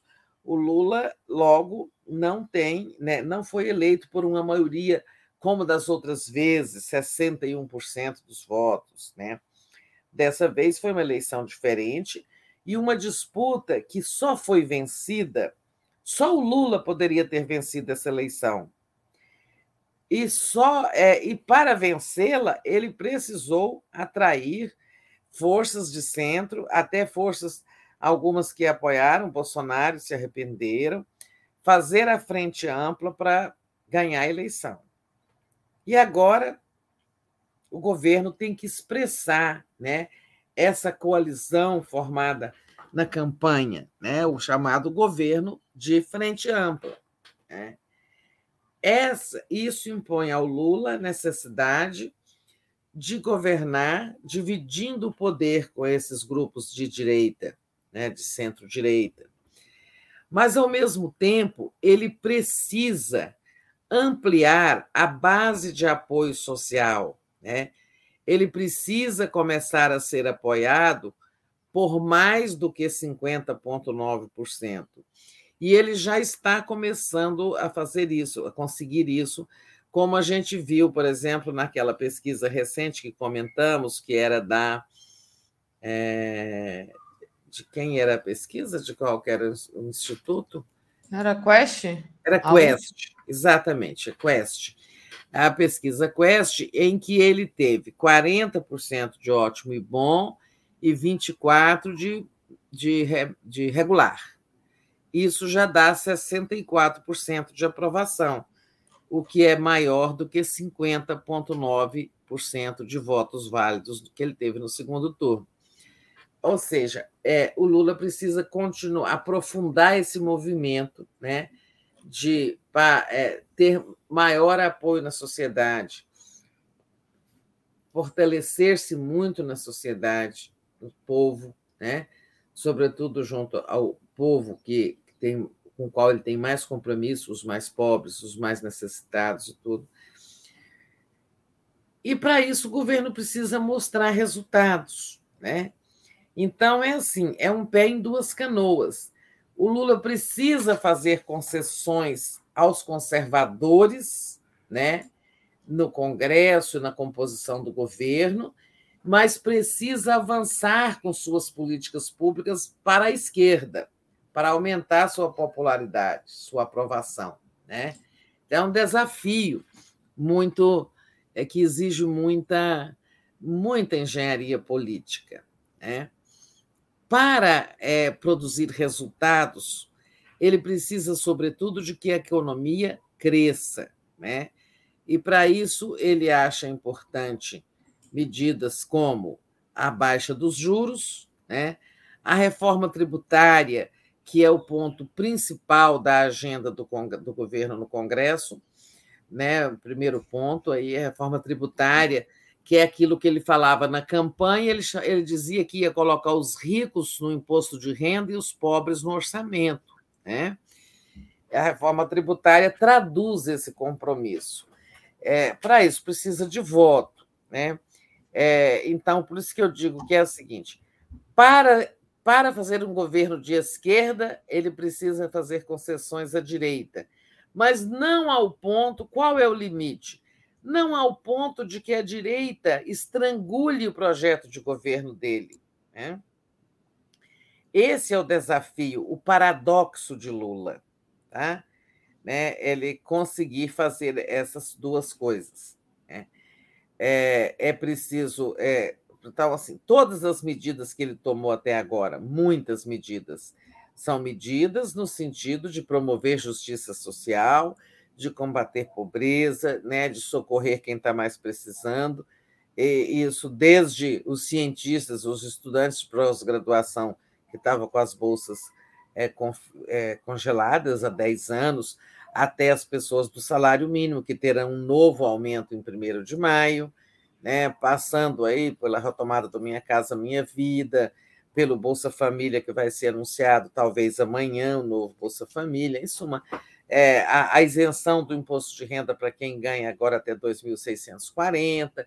Então, são todas medidas chamadas populares. Né? Agora, para continuar com uma agenda de populares, de medidas populares, ele precisa principalmente fazer a economia crescer. Aí vem a briga com os juros. A direita no Congresso não quer, não apoia a cruzada do Lula contra o Banco Central Vamos ver como é que ele volta agora, né? como é que esse assunto volta no pós-carnaval. Né? Se haverá mais ou menos assim uma trégua, esperando que o Banco Central, em março, é, em 22 de março, vai haver uma nova reunião do Copom, e pode ser que, já tendo o Haddad apresentado a reforma tributária e a nova âncora fiscal, o Banco Central comece a fazer inflexão para baixo na taxa de juros, e aí se entraria numa política de convívio com o Banco Central independente. Se não, quando acabar o mandato, Lula já falou, quando acabar o mandato do Roberto Campos Neto, ele vai mexer na, tentar mexer na lei. E aí é difícil, porque o Congresso não é simpático a essa ideia.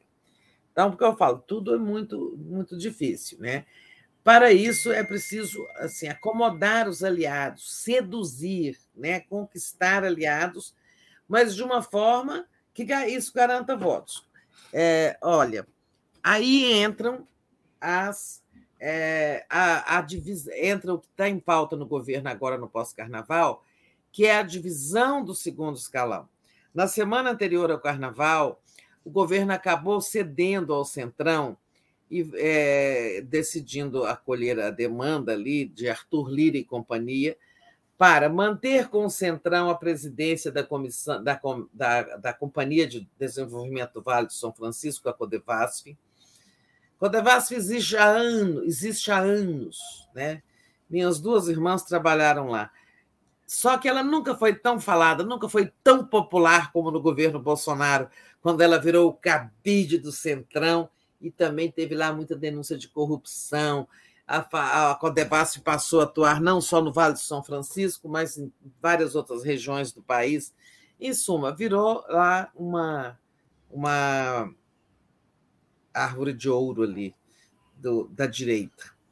Bom, o, o, o Lula também concordou em deixar com eles o, o Departamento Nacional de Obras contra a Seca, o DENOX. Mas vem aí, nesse segundo momento, uma divisão de segundo escalão, de cargos de segundo escalão, são diretorias, departamentos, em, nessas dois, nesses dois órgãos que eu citei e em várias outras, em várias outras empresas. Né?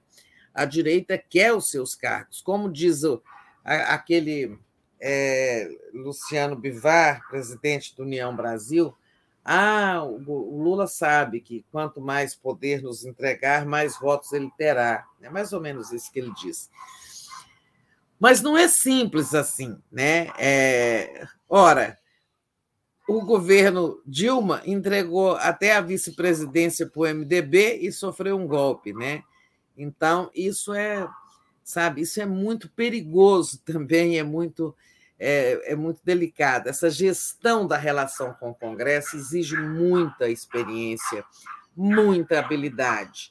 Quer dizer, você tem que dar, mas sempre vigiando. Se não estiver com lealdade, dança, né?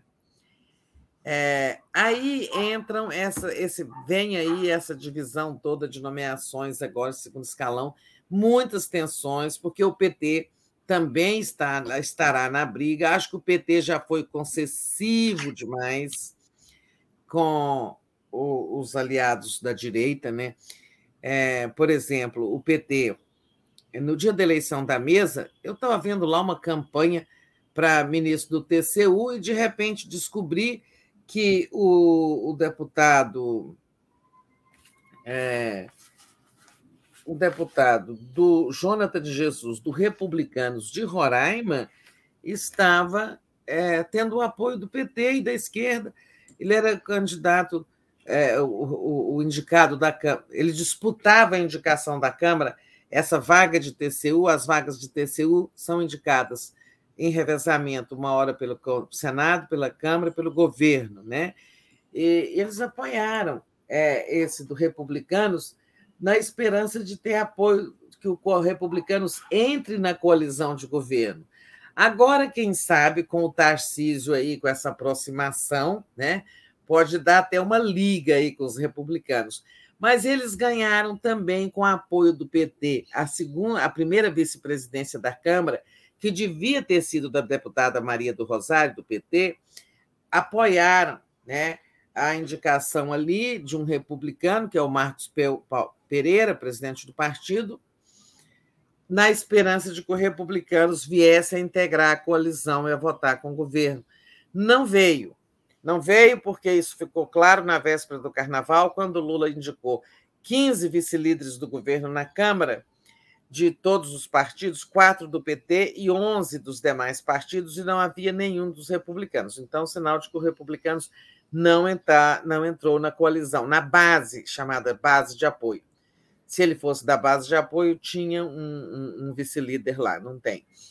É, mas agora talvez até venha, eu acho que o Tarcísio vai trabalhar nesse sentido. Desconfio, não tem informação, tá? É, Essa é uma coisa. Então, o PT agora vai jogar mais duro, porque foi, a meu ver, muito mole, inclusive, com os aliados. Tome a Codevasf, tome o Denox, tome a vice-presidência da Câmara, tome a vaga do TCU, vai dando tudo, né? E, e, e não está garantindo nada. Então, acho que agora vem um jogo mais tenso nesse pós-carnaval em torno dos cargos. E tem um jogo tenso também, que é a disputa pelas comissões da Câmara. Né? A... A, na negociação da mesa, o PT pediu a Comissão de Constituição e Justiça e houve um acordo lá que a CCJ vai ser ocupada por revezamento nos próximos quatro anos, começando com o PT, depois vem o PL, depois vem outro, depois vem outro. Aí, bom, mas tem muitas outras comissões. Arthur Lira promete isso, prometeu para essa semana pós-carnaval, mas eu estou dizendo, eu duvido, ninguém vai vir a Brasília na quinta-feira, né? Vão vir semana que vem, terça. É, e aí nós vamos ter esse. Eu já vou fazer uma pausa, porque eu estou vendo acumulando os superchats aí. Não, não, pode, pode continuar, Tereza. É, só para concluir. Então, o, eu acho que é na semana que vem, ele fará é, esses acertos, né, essas reuniões com os líderes partidários, para acertar as comissões. Né? É, a Câmara tem lá 25, 25 comissões é, muita, muitos assuntos, né? mas está assim. Primeiro, é, quatro pedidas, os dois maiores partidos, PL e PT, nessa ordem. Né? O PL, é, mas ficou, a CCJ será a primeira pedida do PT. O PL vai pedir a fiscalização e controle, que é aquela, aquela comissão que fustiga muitos governos, investiga pede, pede explicações e, e convoca ministros para fazer depoimento, né? É uma, uma fiscalização ali. É, eu acho que o PL do Bolsonaro vai querer essa comissão para ele fustigar o governo Lula. Aí depois, assim, eles vão. É, a pedida que eles falam é isso. É, o, o partido reivindica. Então, quando ele tem o direito a pedir quatro e o PL quatro, né? Vão pedir ali comissões importantes é, economia, é, educação, saúde, etc. Vão ficar, as, as comissões mais importantes, as oito comissões mais importantes, vão ficar com esses partidos, PT e PL. Os outros vão disputar as outras. Mas tem uma briga grande pela comissão mista de orçamento que é muito importante. A direita está querendo ficar com o relator e com o presidente. É, é, e alguma coisa vai ter que ser negociada ali, porque é sempre assim: se o presidente é do Senado, o relator é da Câmara e vice-versa. Né? Mas não vai poder ser. O PL é a maior pancada da, da, do Senado. Eles querem ter a, a, a relatoria, né? só se o PT, um partido da esquerda, ficar com a, com a, com a presidência na Câmara não sei, isso vai ser uma disputa assim, bem, bem árdua, sabe? Então, nós temos aí três pontos é, importantes no pós-carnaval: divisão do segundo escalão, divisão das comissões, é, divisão da, é, da montagem da comissão mista de orçamento, e aí a montagem da agenda. E aí vai começar o jogo, começando com a reforma tributária, em seguida a âncora fiscal, muitas medidas que estão ali, medidas provisórias, inclusive do Lula, outras do Bolsonaro, tem que ver se precisa de derrubar ou não. Muitos vetos do Bolsonaro a serem derrubados. Né? Nós vamos ter um festival de vetos do Bolsonaro sendo derrubados nos próximos dias. Então, ó, é, preparar a, a, a gente se preparar para dias bem dias bem agitados nessa relação governo-congresso. Ministro Alexandre Padilha, coordenador político do governo, terá muito trabalho. Lula também, é, mas assim não é certo que a base que já está montada garanta 308 votos. Isso não está certo, tá? É, ou, por exemplo, o Partido União Brasil,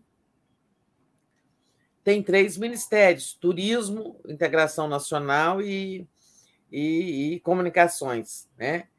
Mas tem, tem uma parte do partido dele, uma ala do partido dele, a mais ligada ao deputado Elmar Nascimento, da Bahia, que queria ser ministro e não foi, ele ficou chateado.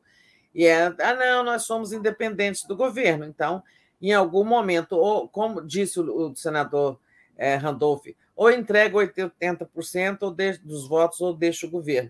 Mas eh, não adianta falar grosso assim apenas, né? É preciso acertar a situação com a União Brasil. Vocês são governo ou não são? Né? É, tem que acertar isso. O Lula, acho que com vai ter que entrar nessa parada aí. E para completar, o Lira também ganhou tempo porque ele está formando uma federação, tentando formar uma federação com PL, PP e União Brasil. Esse blocão teria 130 e poucos deputados e um grande poder de negociação com o governo. Não sei se essa federação vai sair, porque o PL é dividido, União Brasil é muito dividido também, né? Tem ala que é pró-governo, ala mais pró-Bolsonaro, os dois têm essa divisão, então não sei o que, que vai dar, mas assim, o jogo promete, tá? Já arrumei ali minha credencial, vou voltar a frequentar o Congresso, porque ali, para a gente sentir o clima, tem que ir de vez em quando, não, não adianta ficar no telefone, não. Legal. É isso. Importante essa cobertura que você vai fazer, Tereza.